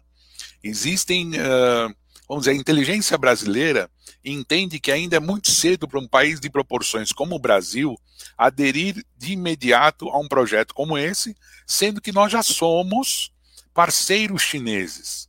Né? Agora, projetos específicos, sim. Os chineses investem aqui, algum outro projeto, isso sim. Então, pelo Brasil não ter aderido de imediato a esse mega projeto da nova Rota da Seda, que inclui ferrovias, rodovias, portos, aeroportos, terminais de logística no mundo todo, os Estados Unidos vê a possibilidade de retomar um pouco esse enlace entre nós e eles. Então eu acho que é um momento importante do Lula das cartas também. É, o Celso Amorim e o Lula, eles são. É, não, não, nasceram ontem, né? Eles sabem onde pisam e deixam a porta aberta também para é, conseguir é, benefícios para o Brasil, diplomaticamente, né? É, não tem essa coisa ideológica, né? Aliás, vendo o Lula conversando com o Meneghelli hoje, quer dizer, o Lula é tudo menos ideológico, né? Tão bonito isso. A gente vê que é, é, uma, é, é até difícil, às vezes, para a esquerda entender o Lula. Né? Sem dúvida. Você sem conhece dúvida. essa, essa dificuldade, né? Porque ele não se enquadra, né? Não é um socialista, não, não, se enquadra não, nessa. É. Eu, eu acho que a, a, esquerda, vamos dizer assim, de maneira genérica, ela entende a figura do Lula como um advento histórico. Mas a esquerda marxista, muitas vezes, algumas alas dessa esquerda marxista tentam enxergar em Lula algo que realmente ele faz, ele não faz parte de uma história determinada, ele faz parte de uma história maior. Lula é um brasileiro, Lula é um trabalhador, um operário, representante das classes trabalhadoras, com sensibilidade para isso, e repito aqui uma frase que eu escutei de várias pessoas na nossa mídia independente, como Laura frisou, tão importante para nós. É, Lula é o melhor que a luta de classes produziu no Brasil em todo o século XX. Lula encarna essa capacidade e, portanto, se nós que imaginamos um mundo uh, mais ligado à doutrina marxista ou uma sociedade um pouco diferenciada, a gente tem que esperar o momento certo para isso e lutar para isso acontecer. E hoje esse momento se chama Lula. O, o, Lula é fruto do seu tempo, mas é um fruto danado de bom, né? Hoje oh, é nem fruto fala. do tempo, né? Que o nem Bolsonaro fala. também é fruto, mas só que é fruto podre, né? Do nem tempo. fala. E ele, ele, e Conde, se me permite, ele empresta o nome dele ao país pela terceira vez. E dessa vez o Lula está emprestando o nome dele para a gente. E a gente tem que fazer valer com críticas normais do, do, do jogo, faz parte, ou com apoio incondicional, não importa. Mas a gente tem que fazer valer que dessa vez este homem emprestou seu nome a uma luta importante que é deixar o Brasil andando no trilho da democracia. James Onig, aqui no Giro, estamos ao vivo aqui, 12 horas e 8 minutos. Vocês estão nos acompanhando aqui. O bate-papo está sempre muito é, qualificado. Daqui a pouco eu vou fazer uma rodada de leitura aqui. Perguntas para o James Onig, por favor, podem encaminhar, que eu vou ler com imenso prazer. James Onig, Espanha, é, uma eleição disputada é, e que vai, acho que vai ter de ser refeita a eleição, né? Porque nenhum, nenhum lado conseguiu maioria no parlamento espanhol. Como é que você vê, como é que você viu o resultado dessas eleições aí? É, a esquerda é, espanhola ela não cresceu, mas também não diminuiu, pelo Isso. que eu entendi, e a direita cresceu um pouquinho, mas a extrema direita perdeu 19 cadeiras, né? Isso é importante. Exa exatamente, Conde. O tal do Vox perdeu 19 cadeiras, num movimento político que mostrou que o eleitor espanhol está num grau de maturidade neste momento muito sério e muito preocupado com o futuro do país. Primeiro que dividiu as cadeiras, né, Conde? Um está com 132, outro está com 100, um tá com 136, outro está com 122. A direita tem 14 cadeiras a mais do que a esquerda. Porém, nenhum dos dois grupos, tanto o Partido Socialista Operário quanto o Partido Popular, conseguem formar governo. A gente estava falando isso uma das últimas vezes, ou penúltima vez que a gente conversou, Conde, que havia o risco de as pessoas deixarem de votar porque era férias, ou são férias né, na Europa nesse exato momento. E não aconteceu. Pelo contrário, as pessoas foram votar. Então é um momento para se estudar no futuro breve o que foi essa eleição na Espanha. As composições são muito difíceis. Ontem me parece que Sanches, da esquerda, estava deixando claro que é capaz de formar um governo. Mas esse governo vai ter muita dificuldade em aprovar qualquer coisa. Então, espera-se sim que em breve tenhamos novas eleições, sejam convocadas novas eleições, e esse rearranjo político mostre que o eleitor espanhol detectou que o Partido Popular, o partido de centro, direita, ele não teve colar, é, não colou a sua imagem no Vox. Pelo contrário, o Vox tentou colar a imagem no Partido Popular e perdeu. Perdeu com bandeiras radicais, perdeu nas províncias muito. Então, o que aconteceu foi uma mudança de comportamento do eleitor espanhol, mas isso não quer dizer o enfraquecimento da direita na Europa. Torçamos para que seja, né, Conde? Mas não é ainda o enfraquecimento da direita na Europa. Então é muito difícil a gente eh, enxergar isso no nível continental. Mas que o Vox, ufa, perdeu, o Vox perdeu bastante. É, os dois saíram dizendo que, que ganharam, mas é natural, né? Sim. Porque, enfim, faz parte do marketing. É, mas vamos aguardar. Eu acho que a, a, Espanha vai ter de convocar novas eleições. Não, não, não vai dar para montar governo assim, né? É, e tem um detalhe, Conde. E tem um detalhe importante é, que não vai dar para montar governo mesmo, e que se quiser montar governo, pelo que eu tenho ouvido de pessoas, amigos que estiveram lá e lendo um pouco hoje de madrugada, vai ter um problema muito sério, porque o Sanches vai precisar da força dos separatistas da Catalunha para formar um governo. A esquerda vai precisar desse apoio. Então vai ser um jogo de troca que coloca em risco uma das, uni uma das bandeiras da unidade. Isso, exatamente. A unidade espanhola. É, é, e aí vai forçar. Eles são separatistas, mas são progressistas, é isso? Isso, na verdade, esse grupo de esquerda, é, é importante você ter colocado, esse grupo da esquerda é, catalã, ela é um grupo mais autonomista, mais ainda autonomista. É, e não é uma Porque esquerda. A, a Catalunha já tem autonomia, né? Ela tem uma autonomia. Isso. Eles querem mais. Eles querem mais. Uh, os independentistas hoje já são minoria. Lembrando a quem está assistindo a gente que quase 40% da população da Catalunha hoje não é catalã são pessoas que vão de outras províncias, Conde, porque como a Catalunha é muito rica, ela atrai muita gente com muitos empregos na área de serviços, na área do turismo. Então, automaticamente, a Catalunha já não é mais aquela o hiper luta por independência. Por isso mesmo não deu certo a último plebiscito, porque os independentistas forçaram a barra. E ao forçarem a barra, o governo da Espanha falou: peraí, não é assim que vai funcionar. Então Aliás, temos os autonomistas, né? Tem muitas zonas é, autonomistas e separatistas na Europa e que podem, é, a gente pode ter uma escalada aí com o prosseguimento da guerra que afeta todo o continente. É, Onig, deixa eu só fazer uma retificação aqui. Eu estava conversando com o Meneghelli e ele falou o nome de um sindicalista só que eu acho que eu me enganei. Eu falei Joaquinzão aqui, todo mundo me dando bronca aqui. O Joaquinzão é pelego, não sei o quê. O Joaquim, o pessoal ficou doido aqui comigo. Mas eu acho que eu errei o nome, não era Fernandão? Alguém pode me ajudar? Quem, quem era o, o, o sindicalista que o, que o Meneghelli falou? Que era um cara companheiro dele, do Lula, tal, né? Um cara bom, não era pelego. Então, Gilson, Gilson Barreto? Não, não era Gilson, era o nome no ão, assim, era Joaquinzão, Fernandão, Paulão, quem que é? Se alguém lembrar aqui, por favor, me fala, senão eu pergunto para o Meneghelli aqui na sequência. Ô, ô Nig, nesse, nessa tua reflexão sobre a direita na Europa, tem uma notícia curiosa da Giorgia Meloni, presidenta, presidenta ou primeira-ministra? Primeira-ministra, primeira né? Italiana, que uh, ela me parece que ela, ela é, ela inclusive pediu um encontro com Lula, né? É, ela acho que é, é, acessou, né, ingressou nesse programa da Rota da Seda Chinesa. Ela quer entrar. É, que apito essa Giorgia Meloni toca, meu querido?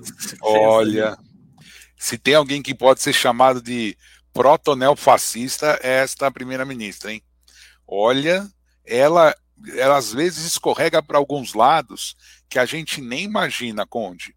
Primeiro, ela está tirando as asinhas de fora agora porque o Berlusconi se foi.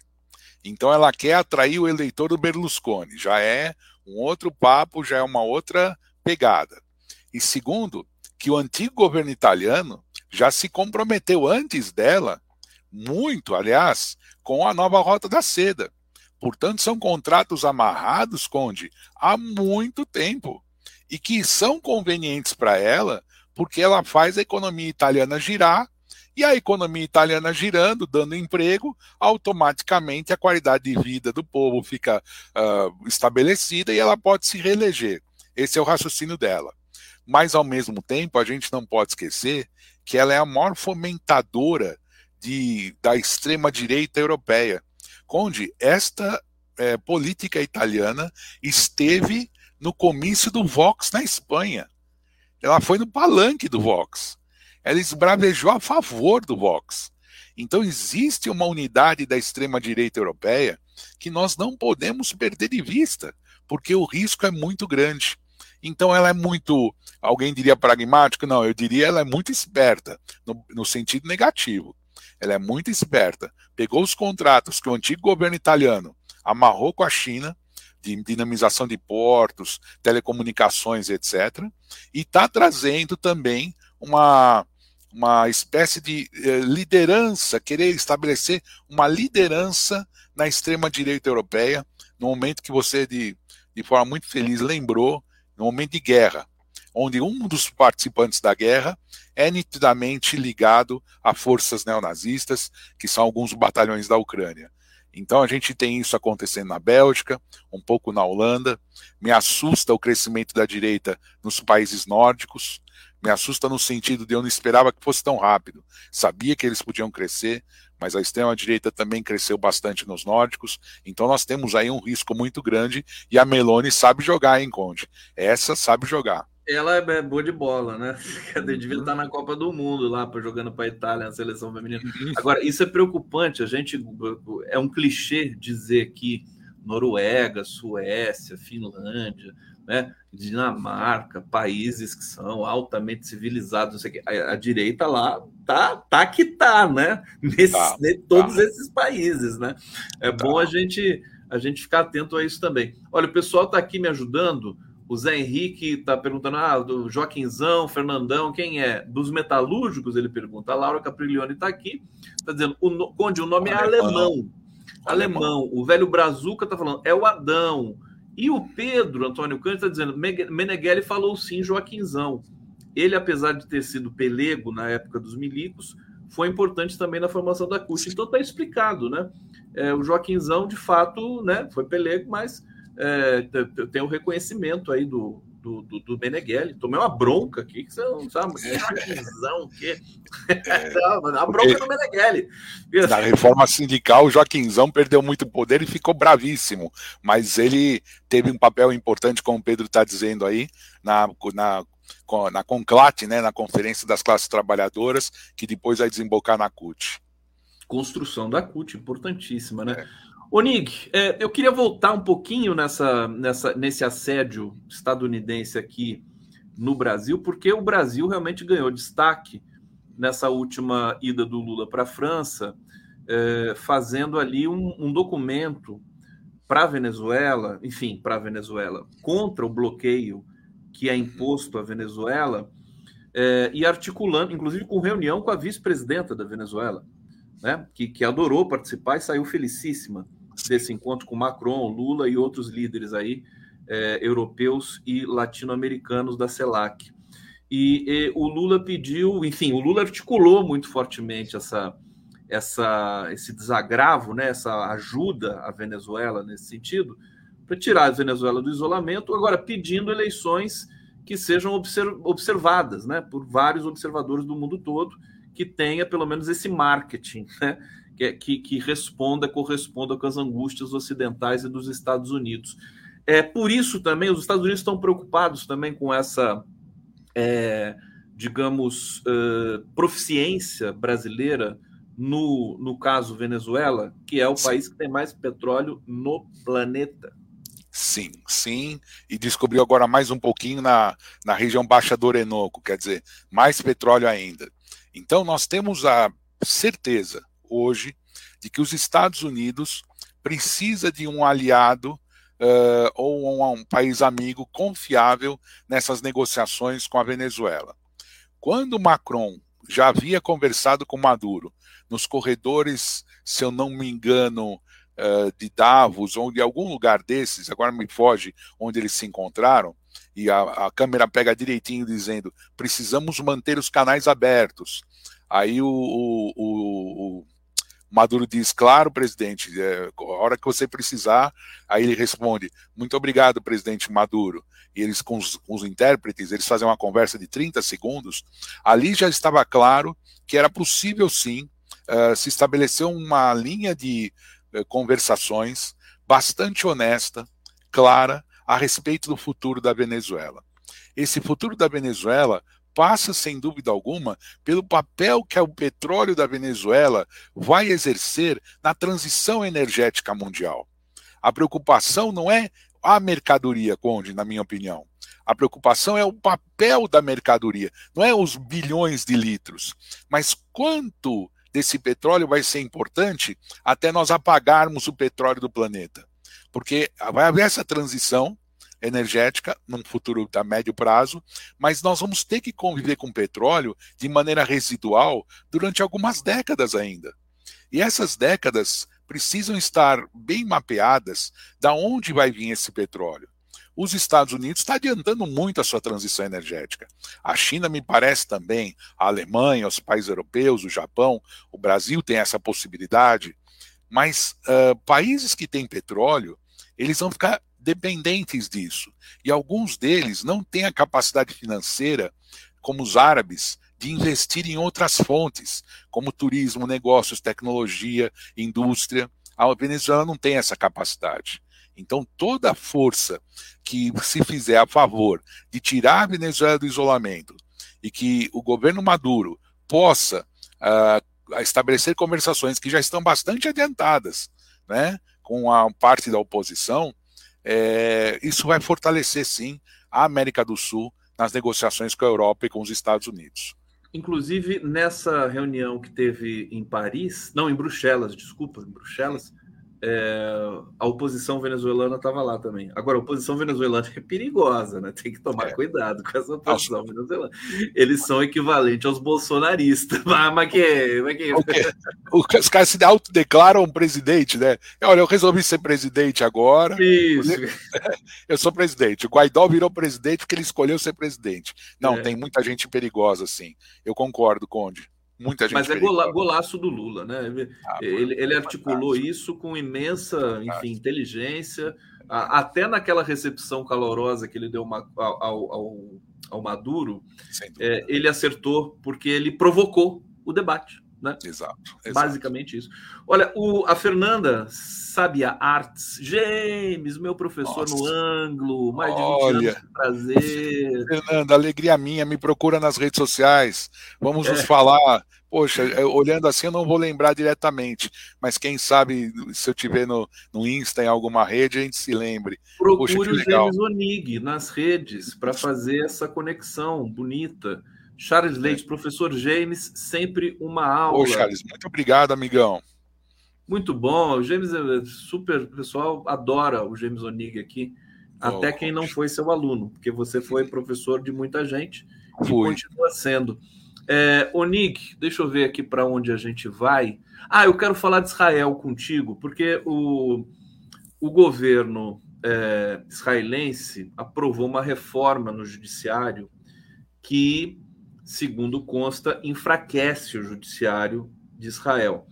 É uma coisa meio Jabuti, meio Arthur Lira, não estou brincando, Arthur Lira não, deixa, é uma coisa meio Netanyahu mesmo, né? E, e o, a gente está tá tendo manifestações em Tel Aviv, Jerusalém, que há muito tempo não se via, né? Exato. O, o povo israelense pedindo, né? Então, o que está acontecendo lá? Eu é, queria Nossa. ouvir um pouquinho você sobre isso. Olha, Conde, é, eu acabei me debruçando sobre esse assunto, também assustado, quando surgiu a primeira vez. Eu falei, não, tem que entender isso aí, porque a gente sempre teve a democracia israelense como uma força quase que única. Apesar do governo israelense sempre ter tido linhas políticas muito claras, ora trabalhista, ora de direita, ora composições de direita com partidos religiosos, sempre foram muito claras as posições deles. Mas na medida em que essa nova geração de líderes vem assumindo, destacando-se a presença de Netanyahu, eles perceberam a agudização das questões internas e externas. E no caso de Israel, essas questões se amalgamam, porque envolvem sempre a questão palestina envolve a segurança interna deles, porque eles acusam os árabes de atacarem, e envolve a questão externa, porque todo mundo quer ver um Estado palestino. Isso já foi votado na ONU várias vezes, e querer um Estado palestino é uma meta que todos nós temos que perseguir. Onde eu quero chegar, Conde? Para ele poder ter força junto ao eleitorado mais conservador, junto ao eleitorado que tem uh, medo da reação árabe, junto ao eleitorado religioso. Ele propõe uma reforma do judiciário que transforma o judiciário num poder limitado, porque esse poder não vai poder contestar é, artigos ou projetos enviados pelo governo. Ele vai estar fora. E aonde é que reside o judiciário? Eu sei que eu vou ser é substituído daqui a pouco pelo Lenny Sterk, e poxa, o professor Lênio é uma das cabeças mais brilhantes né, que a gente tem. Mas vou me aventurar a dizer o seguinte: se o judiciário não corrige, se o judiciário não corrige, não no sentido de moderador, mas de estabelecer limites daquilo que os governos podem e não podem, quem vai fazer isso pela sociedade? Quem vai estabelecer isso? Então, a tal da razoabilidade que eles vêm falando em Israel está sendo uh, apoderada pelo, governo do Bibi Netanyahu, me causou muito espanto. Ele colocou um marca-passo no sábado e ontem ele estava no parlamento, Conde, acompanhando a votação. Olha que coisa, para você ver a importância disso. Então, automaticamente eu entendo que quando você tira poder do judiciário, esse poder está passando para alguém e eles estão passando esse poder para o executivo. E o executivo vai poder editar medidas que não vão poder ser contestadas pela Suprema Corte israelense. O, a democracia israelense está sendo ferida de morte. É um perigo enorme num momento de grande confusão internacional, talvez não seja essa palavra, Conde, mas de conturbação internacional, mas que pode gerar sim uh, um oportunismo golpista em Israel, não no sentido estrito que nós conhecemos como os golpes na América Latina, mas um golpe diferente, um ataque ao judiciário como forma. É, um golpe continuado, como no Brasil, né? Pronto, pronto, falou melhor. O golpe continuado, é isso. Perfeito. O golpe continuado. James Onig, sempre. Olha aqui que, que leque de temas que nós tratamos aqui nesse período curto de tempo e o Lênio Streck já está aqui no bastidor. Vamos fazer essa transição. James, obrigado. Tem um último, tem um comentário aqui que eu quero trazer ainda antes de você. Embora o Fernando Baia está dizendo aqui sobre Israel França, povo na rua é perda de tempo, é peremptório, né? Perda de tempo. Não, ele está dizendo o seguinte: não vão mover montanhas o, o, povo na rua, mas pelo menos o povo está na rua, né? Pelo menos isso. Isso é importante. A, né? a rua e a rua e a praia são públicas, mas a são rua é importante para política. James, obrigado. Excelente trabalho aí essa semana para você. Estamos juntos. Para você também. Eu que agradeço o convite. Agradeço muito o convite.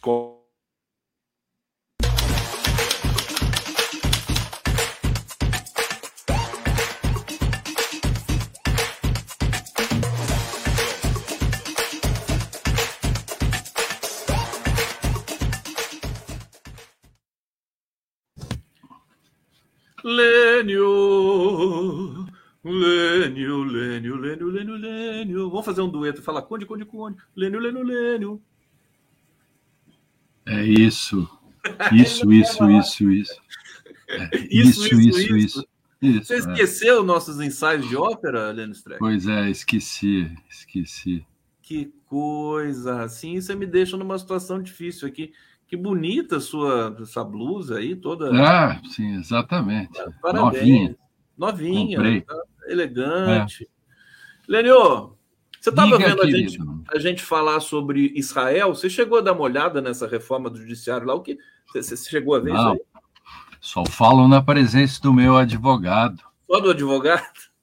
É, não, só falo na presença do meu advogado. É que os israelenses, é, o, o governo está entrando numa seara perigosa, mas de todo modo é um problema que afeta o mundo, né? O, o empoderamento do poder judiciário. Essa é uma questão. É, lá eles estão, até onde eu sei, tirando o poder Des... judiciário. Sim, desempoderando o judiciário. Desempoderando, desempoderando em face é, daquilo que, e há muita coisa escrita sobre isso no mundo todo, no, nos desenhos institucionais e nos diálogos institucionais. É, por exemplo, tem um autor alemão, isso, pega uma democracia plena como a Alemanha, é, tem um autor é, é, muito premiado na Alemanha, que chama Bern Ritters, que tem um livro chamado A Revolução Silenciosa, ou A Revolução Secreta porque nesse livro ele mostra como o poder judiciário vai avançando sobre a legislação e o legislativo. A jurisprudencialização. O Brasil é um país que jurisprudencializou há muito tempo, né? E cada vez mais. Né? O Brasil, é, em determinadas áreas, não há mais direito escrito, legislado, só há a jurisprudência dos tribunais. Nas faculdades, nas aulas, já não se ensina mais legislação, muito pouco. O que se ensina são as posições que os tribunais têm, porque o Brasil, de há muito, é, é, adotou uma coisa que na área jurídica, sem querer fazer juridiquês, se chama de realismo jurídico. O que é realismo jurídico? Muito simples. O direito é o que os tribunais dizem que é. Isso enfraquece o legislativo e o próprio executivo e o judiciário se empodera.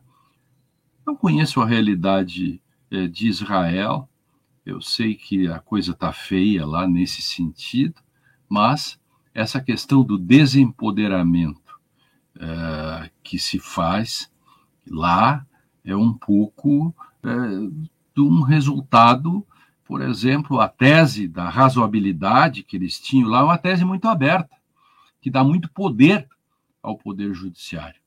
Então, o Poder Judiciário acaba é, é, se colocando como uma espécie de superego da nação.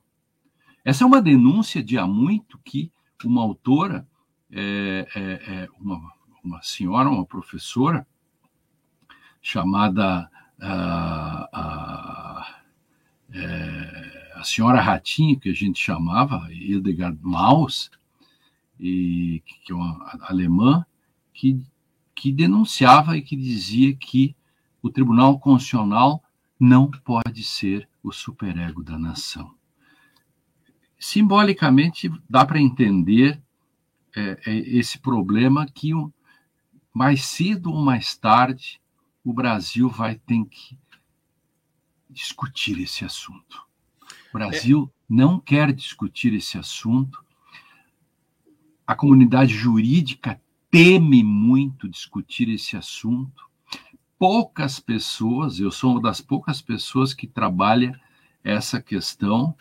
Tem, claro, tem mais, sei lá, uns 20, 30 juristas no Brasil que trabalham isso, que apontam para esse excessivo empoderamento do Poder Judiciário, e não só empoderamento, a transferência do polo de tensão dos sentidos da lei, não mais no legislativo, mas tudo no judiciário. E isto é uma questão que pende a balança para o lado do judiciário. Então você depende pouco ou menos do legislativo, porque o legislativo faz uma lei e o judiciário não gosta, modifica a lei. É como se ele fizesse outra. Se você, se, se, se as pessoas que não são do direito compreendessem um pouco isso e visse, por exemplo, a discussão sobre o juiz das garantias, que vem do parlamento X, por exemplo, o ministro Luiz Fux faz um voto Y, dizendo não é assim, é assim. Só que é o parlamento que faz leis. Me parece que houve uma, uma espécie de síndrome de Babel, né? A, a, as, as linguagens pararam de se intercomunicar, né? O, o, o, virou uma ilha, o Poder Judiciário, que é, é, não, não reconhece como legítima uma lei produzida num outro poder, vamos dizer assim. Acho que é claro, é, mais ou menos isso. é mais ou menos isso. O Poder Judiciário, né, nas democracias, ele tem o direito de dizer que uma lei é inválida ou inconstitucional. Óbvio, até porque o legislativo não pode tudo. Sim. Imagina. Agora, quando o, o judiciário vai além de dizer que a lei não vale e faz outra, ou outros, ou modifica, aí nós temos um problema que vai, passa do limite, e aí as linguagens não se comunicam. Pode-se dizer, então, que é um problema é, global, não é só exclusividade do Brasil. É, agora, tem singularidades que depois eu quero tratar contigo. Quero falar do caso dos Estados Unidos, que eu tenho certeza que você está uhum. acompanhando é a questão claro, do Donald claro. Trump agora, se ele vai ser candidato, se não vai ser candidato. É, agora, Lênio, é, quem precisa, quem precisaria de uma reforma do judiciário é o Brasil, né? O Brasil dia muito, né? Precisa, muito. né? Porque a, a, a, grande. É, essas coisas têm que ser ditas e, e sempre há uma coisa assim. É, o Brasil é cheio de dedos, né? Acho que cada. O Brasil tem milhares de dedos, então quando a gente diz assim, esse assunto as pessoas falam cheio de dedos. Isso do linguagem, linguajar popular significa com muita delicadeza e tal, porque aqui no Brasil é, as pessoas é, é, é confundem é, a função republicana com as questões pessoais. Então, quando você critica alguém do judiciário ou do Ministério Público, ele pensa que a crítica é pessoal a ele e não ao cargo que ele ocupa. Né? Então, é como se tivessem assim, eles fazem uma boa, os dois corpos do rei, assim.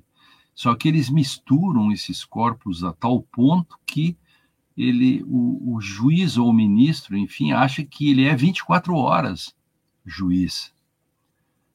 Só que ele, ele, ele, ele, ele é autoridade naquele momento lá, na, no seu, nas horas em que está despachando e tal. Depois ele é um cidadão, senão o açougueiro devia prestar reverência. É, chegou a Sua Excelência. Não, chegou o cidadão. O juiz que vai comprar carne é o João da Silva, que durante a tarde foi juiz no, no fórum e agora é o cidadão que está comprando carne. Se na República nós não conseguirmos ver isso, nós ficamos naquilo que é você sabe com quem você está falando, que é a versão patrimonialista do Brasil, né, querido? Essa é uma questão que nós temos que é, nós temos que fazer reformas, que a última que houve em 2004 empoderou o Judiciário e o Ministério Público, né? e agora é, é, a coisa é, caminhou mais fortemente é, para o lado do Judiciário. Lênio Streck, aqui no Giro das Ondas. Ô, Lênio, seu nome está com acento, viu? No, no seu. Você está vendo? Claro, exatamente. Tá ah, você. Eu Tá errado. É, eu, eu carrego o, o, esse acento como a, as culpas do mundo, né? As culpas do mundo, pois é, a gente sabe disso. Olha, o, o bate-papo aqui Deixa eu trazer é, a Salma Vila Verde. Conde, Conde, Conde, aqui esperando o Lênio, Lênio, Lênio, Streck, momento imperdível sempre.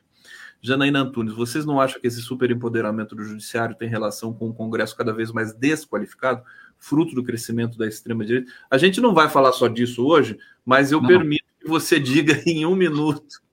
não, nem precisa. Esse é o dilema Tostines. Tostines. O, o, o, judiciário, é, o Tostines vende mais porque é fresquinho ou é fresquinho porque vende mais? O judiciário se empodera porque o legislativo é fraco ou o legislativo é fraco porque o judiciário se empodera? Isso é um paradoxo, não é um dilema Tostines, é o paradoxo Tostines. Dilema é quando é, a gente está em face de duas questões trágicas. Eu, eu gosto também é da aporia, aporia é muito bom, que é um paradoxo mais fresco, né? Uma coisa assim mais né, frescona. E é, é, como é que é? Oxímoro, mas oxímoro é figura de linguagem. Meu querido é. Lênio Streck, olha, você está percebendo que a barba do Lênio é exatamente o contrário da minha e vice-versa. Porque a sua isso. é preta aqui e branca aqui. E a isso. minha é preta aqui e branca aqui. Perfeito. É impressionante exatamente. isso. É uma questão genética, né? É. ô, Lênio, ô, Lênio, você tem visto o Marco Aurélio Carvalho? Tô com saudade dele, rapaz. Falei com ele hoje. Falou com ele hoje? Hoje. Ele tá hoje. bom? Não. Tá bem, ele tá bem, tá. Falei tá com ele longamente aí sobre. Fala, fala um... para ele que eu tô querendo falar com ele, viu? Tá bem. Fala para ele me ligar. E você, e você que vai falar comigo hoje só até a uma, você pode me convocar outras vezes. Você sabe que eu, você é um dos caras preferidos meus para conversar. Né? De, de, eu não tenho roupa para ouvir esse elogio. Agora, Lênio, eu vejo você na CNN, eu vejo você no ICL, eu vejo você no DC. Eu falo, não vou chamar o Lênio, coitado, tá, tá indo em todos ah. esses lugares, eu fico, eu fico intimidado. Daqui a pouco você está na Globo. Aliás, você vai de vez em quando. Tá, tá, é, não, na Globo eu não, não vou, eles não me levam. É, eu, eles não, não te levam para lá? Não, Globo, ah, eu vou conversar lá com, com o Guedinho lá, vou falar com ele para levar você lá que é presidente. Não, não, Moreno Globo, eu quero. Diga, você quer falar da Globo? Não, não. Da Globo eles não me levam, né? Eu estou fixo no ICL agora, segundas-feiras, nove da manhã. Você ficou fixo, então? Olha só. Pô, mas olha. Às nove, às nove horas da manhã, é, todas as segundas-feiras, eu estou no ICL. E às é. segundas-feiras também, à meia hora, eu estou no. Eu no já, eu já quis DCM, fazer DCM. você fixo aqui, ó, você está fixo com eles lá. Eu não gosto de fazer fixo porque, porque eu gosto de dar liberdade para as pessoas, não ficar é, pois é. pessoas. Agora, você devia ficar fixo comigo, meu querido. Esse negócio todo aí, você vai ficar comigo. Tudo que for Mas, possível fazer a gente conversa. com você, eu faço. Depois a gente tem, inclusive, a nossa nossa toada aí de, de ópera, que a gente precisa voltar exatamente, falar. Exatamente. Saudade Você sabe também. que, deixa eu anunciar aqui, é, o, o meu podcast, Lênio Strecking Podcast, ficou na outra, na semana passada ficou é, é, o número ficou o número 50 no Brasil e agora ah, é. ficou o número 42 uh, ah, no Brasil, Lênio, Lênio Strecking Podcast, e, e muito, muito, é um podcast diferente, né? E ele sabe qual é a música de abertura e fechamento? A nossa, essa do nosso senso em comum aqui. Aquela música de é. lá, lá, lá, lá, lá, lá, lá, que é o, o, o, o, As Bodas de Fígaro. As Bodas de Fígaro. Ô, Lênio, os podcasts do Lênio bombando, tá no lugar bombando, 40, bombando. 40 eu, fiz sem, eu fiz sem pretensão, assim Não, mas... faço rudimentar, eu pego e faço assim aqui, ó. É, rudimentar. Eu, eu, gravo assim, o podcast de hoje é sobre. Aí eu fico falando 15 minutos, 16, 17 minutos, né, depois da vinheta, aí encerro e disse assim: este é o podcast de hoje, abraços. Aí entra a vinheta de novo, fechou. Esse é o meu podcast que eu Mas produzo em qualquer você lugar. Você produz sozinho? Você faz sozinho? Sozinho. Os sozinho. meninos, claro. A minha equipe bota a capa, que é. Que, isso é que nem é, é CD. a capa tem que ser bonita. Se você Sim. entrar no, no, no, podcast meu, você vai ver capas maravilhosas. Ah, o podcast meu sobre inteligência artificial bombou, sobre o VAR foi o que mais bombou, do VAR.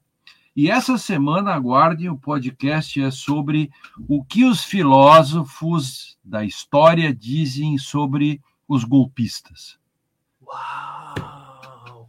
E te dá deve te dar trabalho, porque você tem que fazer uma Isso pesquisa. Dá, claro, mas eu gosto ô, muito. Ô, né? Me dá prazer. Só fala pra gente aqui, o, o teu podcast está no Spotify? Onde é que a gente. É Amazon e Spotify e, e todas as plataformas que tem. Todas as plataformas? É, e eu, eu não sei como isso para nas plataformas, eu só sei que quando faz sucesso numa, acaba entrando. Não, é, eu não sei como é. é que isso funciona, mas eu, eu fiquei assim, surpreso, né? Disse, Poxa, eu fiz um podcast para a família. Você é um cara, além de é. tudo, é. de toda a respeitabilidade, a referência que você é no campo do direito, você é uma pessoa muito querida, com essa voz né, de tenor que você tem, num podcast, não tem para ninguém, nem o Lula. Né?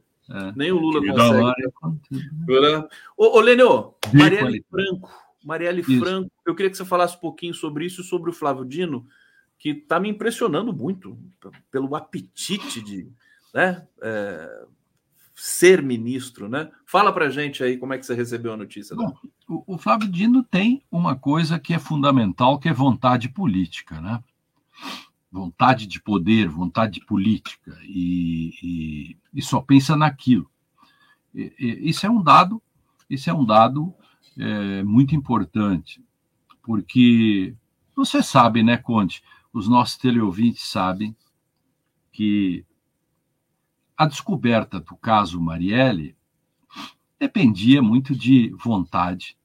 Tinha muitos, muitas atrapalhações no meio, deliberadas.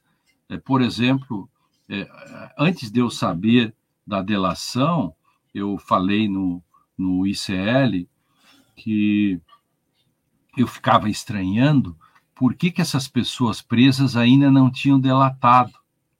Agora descobri, mas eu, eu quero checar essa fonte direitinho, que não tinham proposto delação para o cara.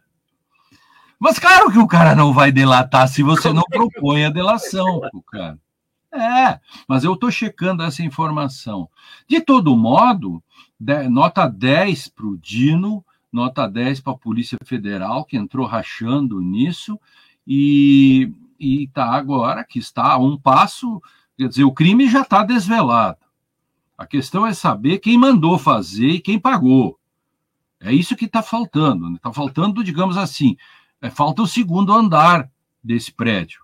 Nós já sabemos tudo, tudo que aconteceu, até os detalhes, o, o, até, até os cartuchos caindo em cima do motorista. Você viu isso, né? O depoimento, disse assim, ele disse assim, embora tenha silenciador, faz um barulho infernal. Eu gosto. Esse detalhe é fundamental. Não, e, os de, e os detalhes que o, que o Elcio deu são de são muito são muito ricos, mas claro. a PF foi lá confirmar, inclusive com o sistema de táxi lá do Rio de Janeiro, para ver se realmente. Mas, claro, agora tem que checar, por exemplo, os telefonemas e tal, essa história lá, é, é, é, que a filha do, do matador namorava mesmo o filho do Bolsonaro ou não? Essas coisas tem que checar. Tem que chamar a filha dele. Por quê? Porque tem telefonemas da casa do matador com o Bolsonaro, não é verdade? Tem telefonemas, e que se disse que era porque os dois namoravam. E, na, e se não foi isso? E se não namoravam? De fato, então, é, havia esses telefonemas, são como é que se chega a uma a um, um, uma, a um desiderato, a um, a um resultado? É por indícios. Quer dizer, você é, você sabe algumas coisas e vai juntando. Quer dizer, se alguém entra molhado dentro da sala, é, você tem um fato: fulano está molhado. Quais são os indícios? Bom, é, quem entra molhado, é, é, é, provável que possa estar chovendo, mas ainda não é 100%. Por quê? Porque pode ter ele levado um balde d'água na cabeça. O que, que você faz? Checa a, a, o serviço de meteorologia para fechar isso que a polícia vai lá, fecha os dados. Então, os indícios se transformam imediatamente em provas e com isso você desvela. Agora tem aí a, a minha questão que eu coloco nisso, Conde, é saber se o sistema brasileiro, o sistema que eu quero dizer é establishment. É, o que, que é establishment? A gente não consegue defini-lo. É, é, a estrutura que manda é, em todas as camadas da sociedade. E eu quero saber se nós temos, é, digamos assim, corrones, é, se nós temos vontade mesmo para chegar até o, a última pena dessa galinha. Pelo que a gente viu nas falas do Dino e do, dos policiais... Vamos ter. É. é Teremos. Só uma questão de tempo. Teremos, porque esse é o maior escândalo, se de fato é você... Primeiro, você tem os efeitos colaterais de tudo isso. A indústria do crime. O cara é, chega na casa, diz assim, o cara liga e diz assim, mano, é, preciso te encontrar à tarde. Aí o cara vai lá e diz, ó, oh, preciso ter o carro. O que, que a gente vai fazer? Nós temos um trabalho. Quer dizer, temos um trabalho. Quer dizer, o sujeito trabalha é matar alguém. O cara é motorista. É, para quem que ele está trabalhando? Tem que descobrir para quem que ele está trabalhando. Quem mandou, em que circunstâncias, quanto pagou, como funciona a máquina. Porque ali, e por que até agora, é, é, e essa é a grande é a segunda grande questão, é saber como que levamos cinco anos se as coisas estavam todas lá e, e dois deles, ou três, estavam presos. Não tinha governo nesse período, não, não tinha nada, Exato. não tinha polícia, não tinha nada. Aliás, claro. tinha pressão para não investigar. Pressão para não investigar. O próprio presidente da República disse depois: estão querendo me, com F, é, é, é, o meu filho lá, que era o Flávio. Então, aí deu aquela gravação toda, né, que ele acabou demitindo. Ali, ali, ali foi a demissão de um ministro, algo assim, lembra disso? Ou da Polícia Federal? Ele tirou, o, trocou o, o, cara da Polícia Federal. É lembra? verdade. E estão dizendo que vai sobrar para o Moro também nessa questão aí, porque o Moro está envolvido nisso. Ele, acho que ele, ele também abafou esse, essa investigação ele pediu para abafar. Com Moro em campo, não tem placar em branco. Não tem placar em branco. Não Fala em Sérgio Moro já. Em algum lugar ele está. É, tem, tem coisa. Onde está Moro Dallagnol, meu querido? Tem Esquece. acordo secreto, sempre tem alguma coisa.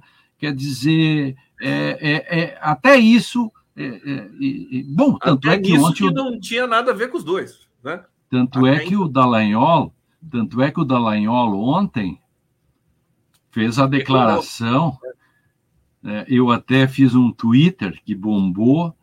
Eu fiz um Twitter dizendo que Dallagnol é a ave fênix, né? Que agora é, entende tudo de prova, né? Ele é um expert em provas e por isso que ele fala sobre sobre tudo. Agora, o que, que o Dallagnol tem a ver com isso? Isso é um mistério. Ele está pagando uma prenda, como se diz no Rio Grande do Sul. Ele está pagando é uma prenda. Eu, assim, ele está se autoacusando. Ele, ele, ele sabe que as delações que a Lava Jato promoveu foram todas todas manipuladas. Então ele está falando, essa delação também né, não está legal, claro, né? O cara está preso. Acostumado a fazer delação é. fake, ele acha que essa também é. Ou ele joga a cortina de fumaça, né? Lênio Streck no Giro das Onze, que tem um novo logotipo, é um girassol. Girassol. De qualidade. De, de qualidade. O Hussein Brasil está dizendo aqui, Lênio ou Eugênio para a PGR, desarquivar tudo. Peraí, calma, que a gente já vai falar. é boa aqui. essa. É, Hussein Brasil, quem será caçado primeiro, Moro ou Damares? É, a filha do matador morava nos Estados Unidos à época. Está saindo alguma, alguns dados que a gente precisa checar, né? Polícia pois é, e, e se a, então quem telefonava da casa, então? Pois é, tem que ver. Tem que ver. se ela estava nos Estados Unidos. Pois é. E, e, as pessoas falam com telefone fixo também, falam com celular, né? Não usa mais telefone fixo para ficar namorando o telefone. Luiz Putinato, não pode ter pena do galinha. Olha que bonitinha essa frase aqui. Ô, Lênio, uhum. temos um, dois minutos. Você fala sobre PGR ou você está proibido por razões? Não, não, não. Não eu, não fala? Eu, eu, não, eu, eu não tenho problema de falar. O que, que você quer saber sobre Então, PGR? a minha pergunta sobre PGR para você, para você responder em um minuto, é o seguinte: é, oportunidade boa de, de é, nomear uma figura proeminente agora. Né? O que, que você acha disso? O Lula, o, o, o Lula tem a oportunidade, né? Porque ele é livre para nomear qualquer procurador, não precisa estar na lista e tem a oportunidade de fazer isso.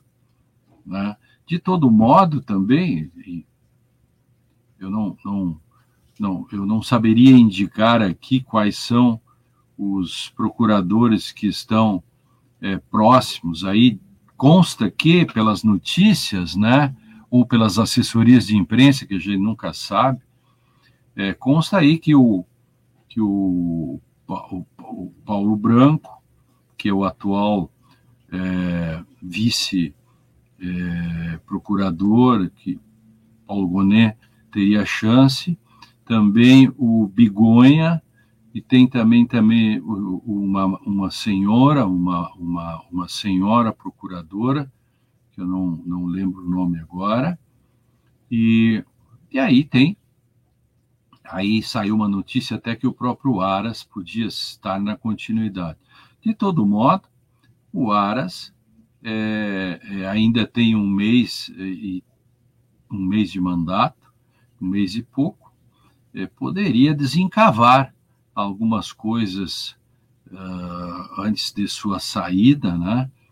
E, e podia, por exemplo, é, determinar uh, algumas investigações fortes uh, que tinham ficado para trás ou que necessariamente ficam, né? Eu, eu, espero que isso, isso seja feito, né? E eu acho que o Lula até vai demorar para indicar, vai levar um mês, dois meses, enquanto isso assume o mais velho uh, da, dos procuradores, que eu não sei nem quem é. Uhum. Lênin Streck, meu querido, saudade de você, obrigado por estar aqui. Vou, vou te chamar mais vezes agora que você falou isso, que me deixou todo aqui. Não, é, e, e, e, e, é a pura verdade. É um, um prazer grande conversar contigo. Agradeço a todos aqui que acompanharam esse giro tão especial. Fui bem hoje, hein, gente? Esse giro tava bom, hein? Fechando com o Lênio ainda. Pelo amor de é, Deus. É, temos que, temos que fazer umas pautas assim, é, é, bem transdisciplinares, sobre literatura, literatura Exatamente. e política, literatura e crime, liter... agora literatura e, e, e, Não, os seus podcasts, né? Eu vou, eu vou correndo agora é, ouvir os últimos é. para a gente pega, puxa dali e traz para cá. Claro. Gente, obrigado. Valeu, Lênio. Beijo. Valeu, querido. Beijo.